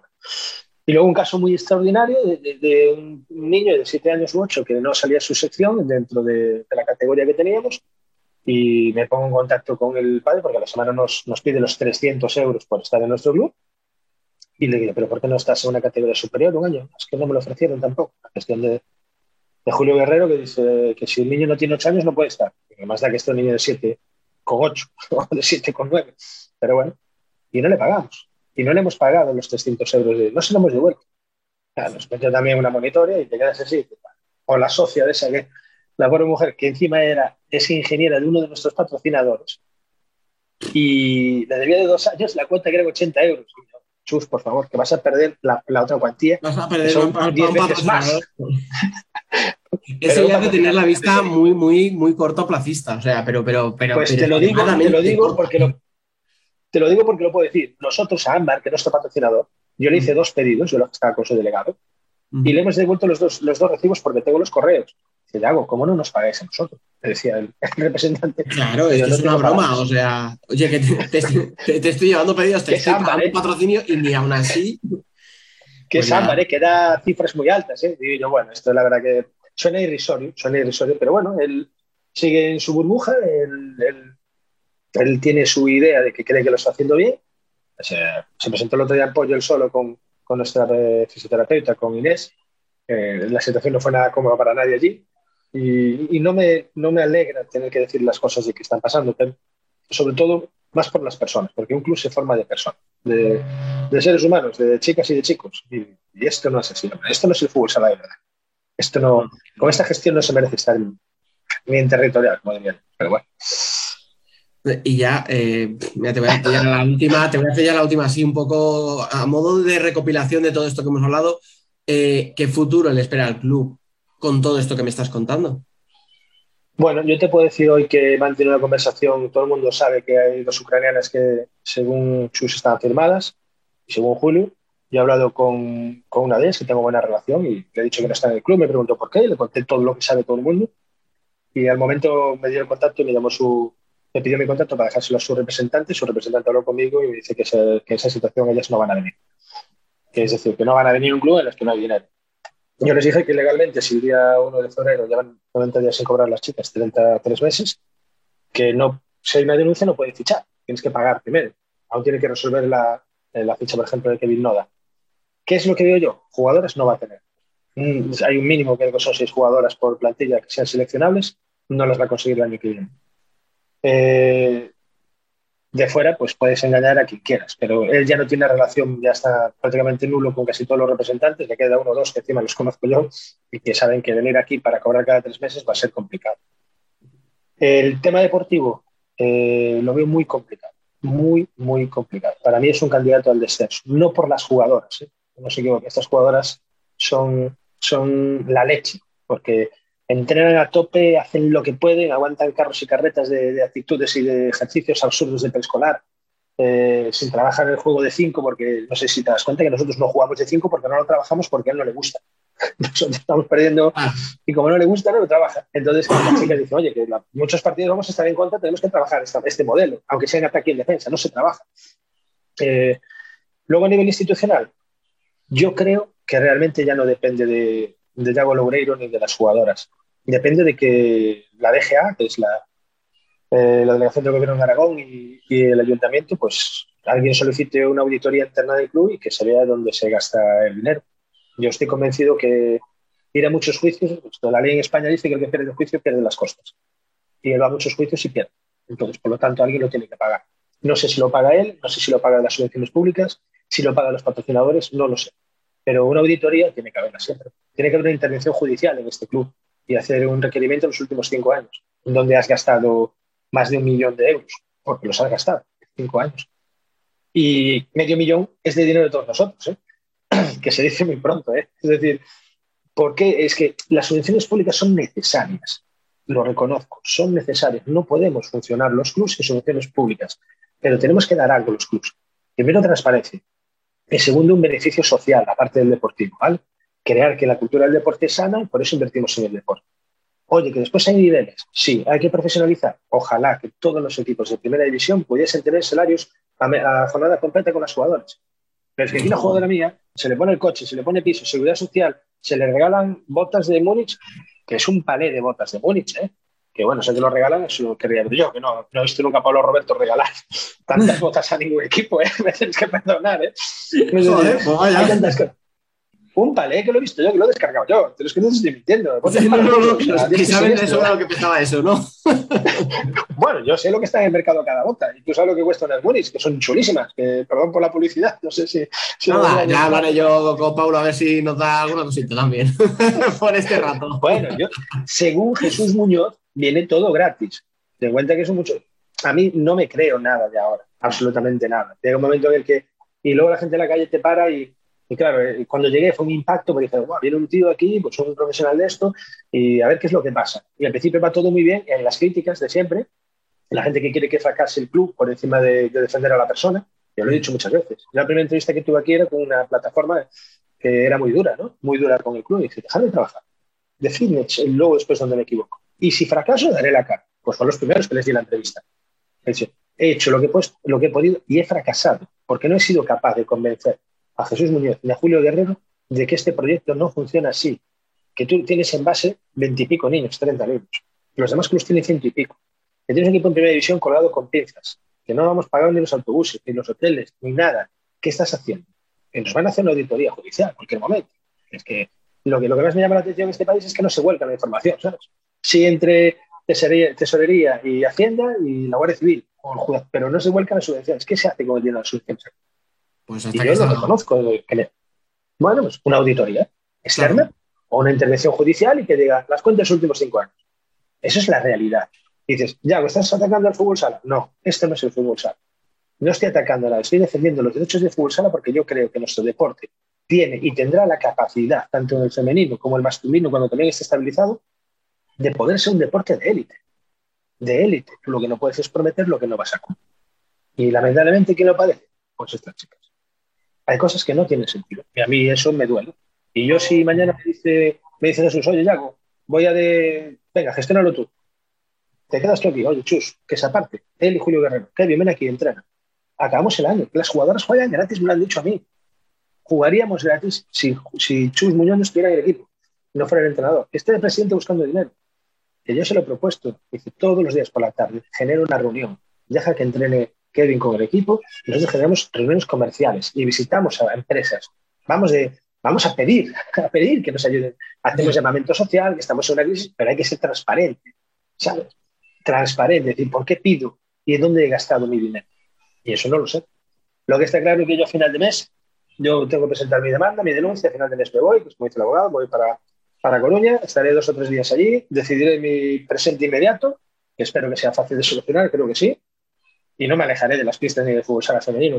Estoy súper contento con la gente que amamos, que yo considero que vosotros también, y los medios de comunicación sois parte imprescindible, imprescindible. Yo se lo dije a los jugadores cuando llego a cada club. Nosotros vivimos de la promoción y la divulgación y la publicidad. La publicidad de nuestros patrocinadores y nosotros estar todo el día en redes sociales. No subiendo, comiendo pizza y bebiendo Coca-Cola, como les digo yo, pero sí cosas de fútbol sala. Hombre, Sí. que te patrocina una pizzería todavía. Bueno, hombre, perdón, no lo quiero decir de, de esa, de esa manera. no, entiéndeme bien. Entiéndeme bien. Ah, no, no me gusta, ella lo sabe. Eh, Yo creo ella que al que final- vivimos de. No, no, perdona, perdona, termina. No, digo que nosotros vivimos de vosotros. Yo tuve una reunión con la que me invitaron a mí, a Nacho Bonilla, el director de comunicación, con la Asociación de la Prensa de Zaragoza, y acojonados me decían, es que no escuchamos nunca un directivo hablar como tú. Y venir a mi casa venir a mis instalaciones, venir a mi palco, venir a mi pabellón, ven a mi vestuario con mis jugadoras. Haz lo que te dé la gana. Si yo es el beneficioso siempre. Hombre, si ves que alguna le pega a la otra, no me lo grabes, ¿sabes? Pero por lo demás, que no pasa, gracias a Dios. Pero, pero claro, entiendo. Nada, eh, a ver, yo creo que de esta charla la gente se va a quedar con todo lo importante. Eh, no creo que haya mucha gente que piense que aquí hay un ánimo de revancha, ni un ánimo de, de ahora que me han echado voy a soltar mierda y tal, porque creo que, por desgracia, la gente está bastante informada de cómo es el club, de cómo se mueve por dentro. Como tú dices, nosotros los primeros que cuando llegaste tú, cuando llegó Kevin, cuando vimos los fichajes, los rumores que había, decíamos, hostia, sí que parece que hay un, un interés o un- una querencia ¿no? a cambiar las cosas. Luego, bueno, pues ya incluso en la misma pretemporada vimos alguna cosilla que no nos gustó. eh, nos han acusado a veces, incluso nosotros, ¿no? De, "Jo, es que vais siempre a por sala, porque es que todo lo que hacen lo criticáis, tal. Y bueno, es verdad que a lo mejor, eh, porque tenemos aquí a gente como Franca que, que- que lo vive muy de cerca y que tiene mucho cariño por, por la gente de allí, eh, le damos más importancia a lo que hacen ellos que a lo que hacen otros clubes. Pero, eh, como digo, creo que nadie que esté, haya escuchado esta conversación pensará que aquí había un ánimo ni de revancha, ni de ni ventajismo. Así que yo, por mi parte, eh, solo te puedo dar las gracias por hablar, por hablar con la naturalidad y con la confianza con la que lo has hecho, porque no es fácil, porque aunque ya lo hayas hecho en otros medios y porque ya hayas hablado, al final estás hablando de algo que te duele, porque entiendo que has, has has perdido, bueno, has perdido dinero de momento, vamos a dejarlo en. No, no vas a decir que lo hayas perdido porque todavía no se ha perdido. No, pero siempre pierdes. Pero, pero siempre, pero Dani, no pasa nada, siempre se pierde. Para, para ganar hay que perder. Él, él tiene una frase aquí que la, que la utiliza mucha gente que dice, Chus Miño dice, yo nunca pierdo, yo siempre gano. Y yo, no, eso no es cierto. A veces tienes que perder. Eh, Es- nosotros si eh, cuando siempre que es que hay alguien que está perdiendo mucho. O sea, Sí, yo cuando me, cuando me decía, es que nos atacan mucho y tal, yo, es que somos el presupuesto más alto de la competición. Somos eh, los más guapos, los más chulos, somos los más fuertes. Por eso queremos serlo. Estás expuesto a la crítica. ¿Cómo solucionas una crítica? Dando la cara. Y yo no tengo por qué convencerte de lo que hago. Ni tengo que, que, que- tú creas en mí. Yo te digo lo que hago. Si te gusta bien y si no, y si no, pues también. Yo le digo así a la prensa, ¿sabes? Yo digo, oye, es que ya, yo a lo mejor no ficharía a esta jugadora. Ya, pero la he fichado. ¿Y por qué? Porque yo creo que esa jugadora puede valer. ¿Por qué la fichas? Porque sí. Porque creo que se puede hacer estas cosas. ¿Por qué tienes este? Porque creo que necesito esto. Yo sé lo que ocurre en mi casa.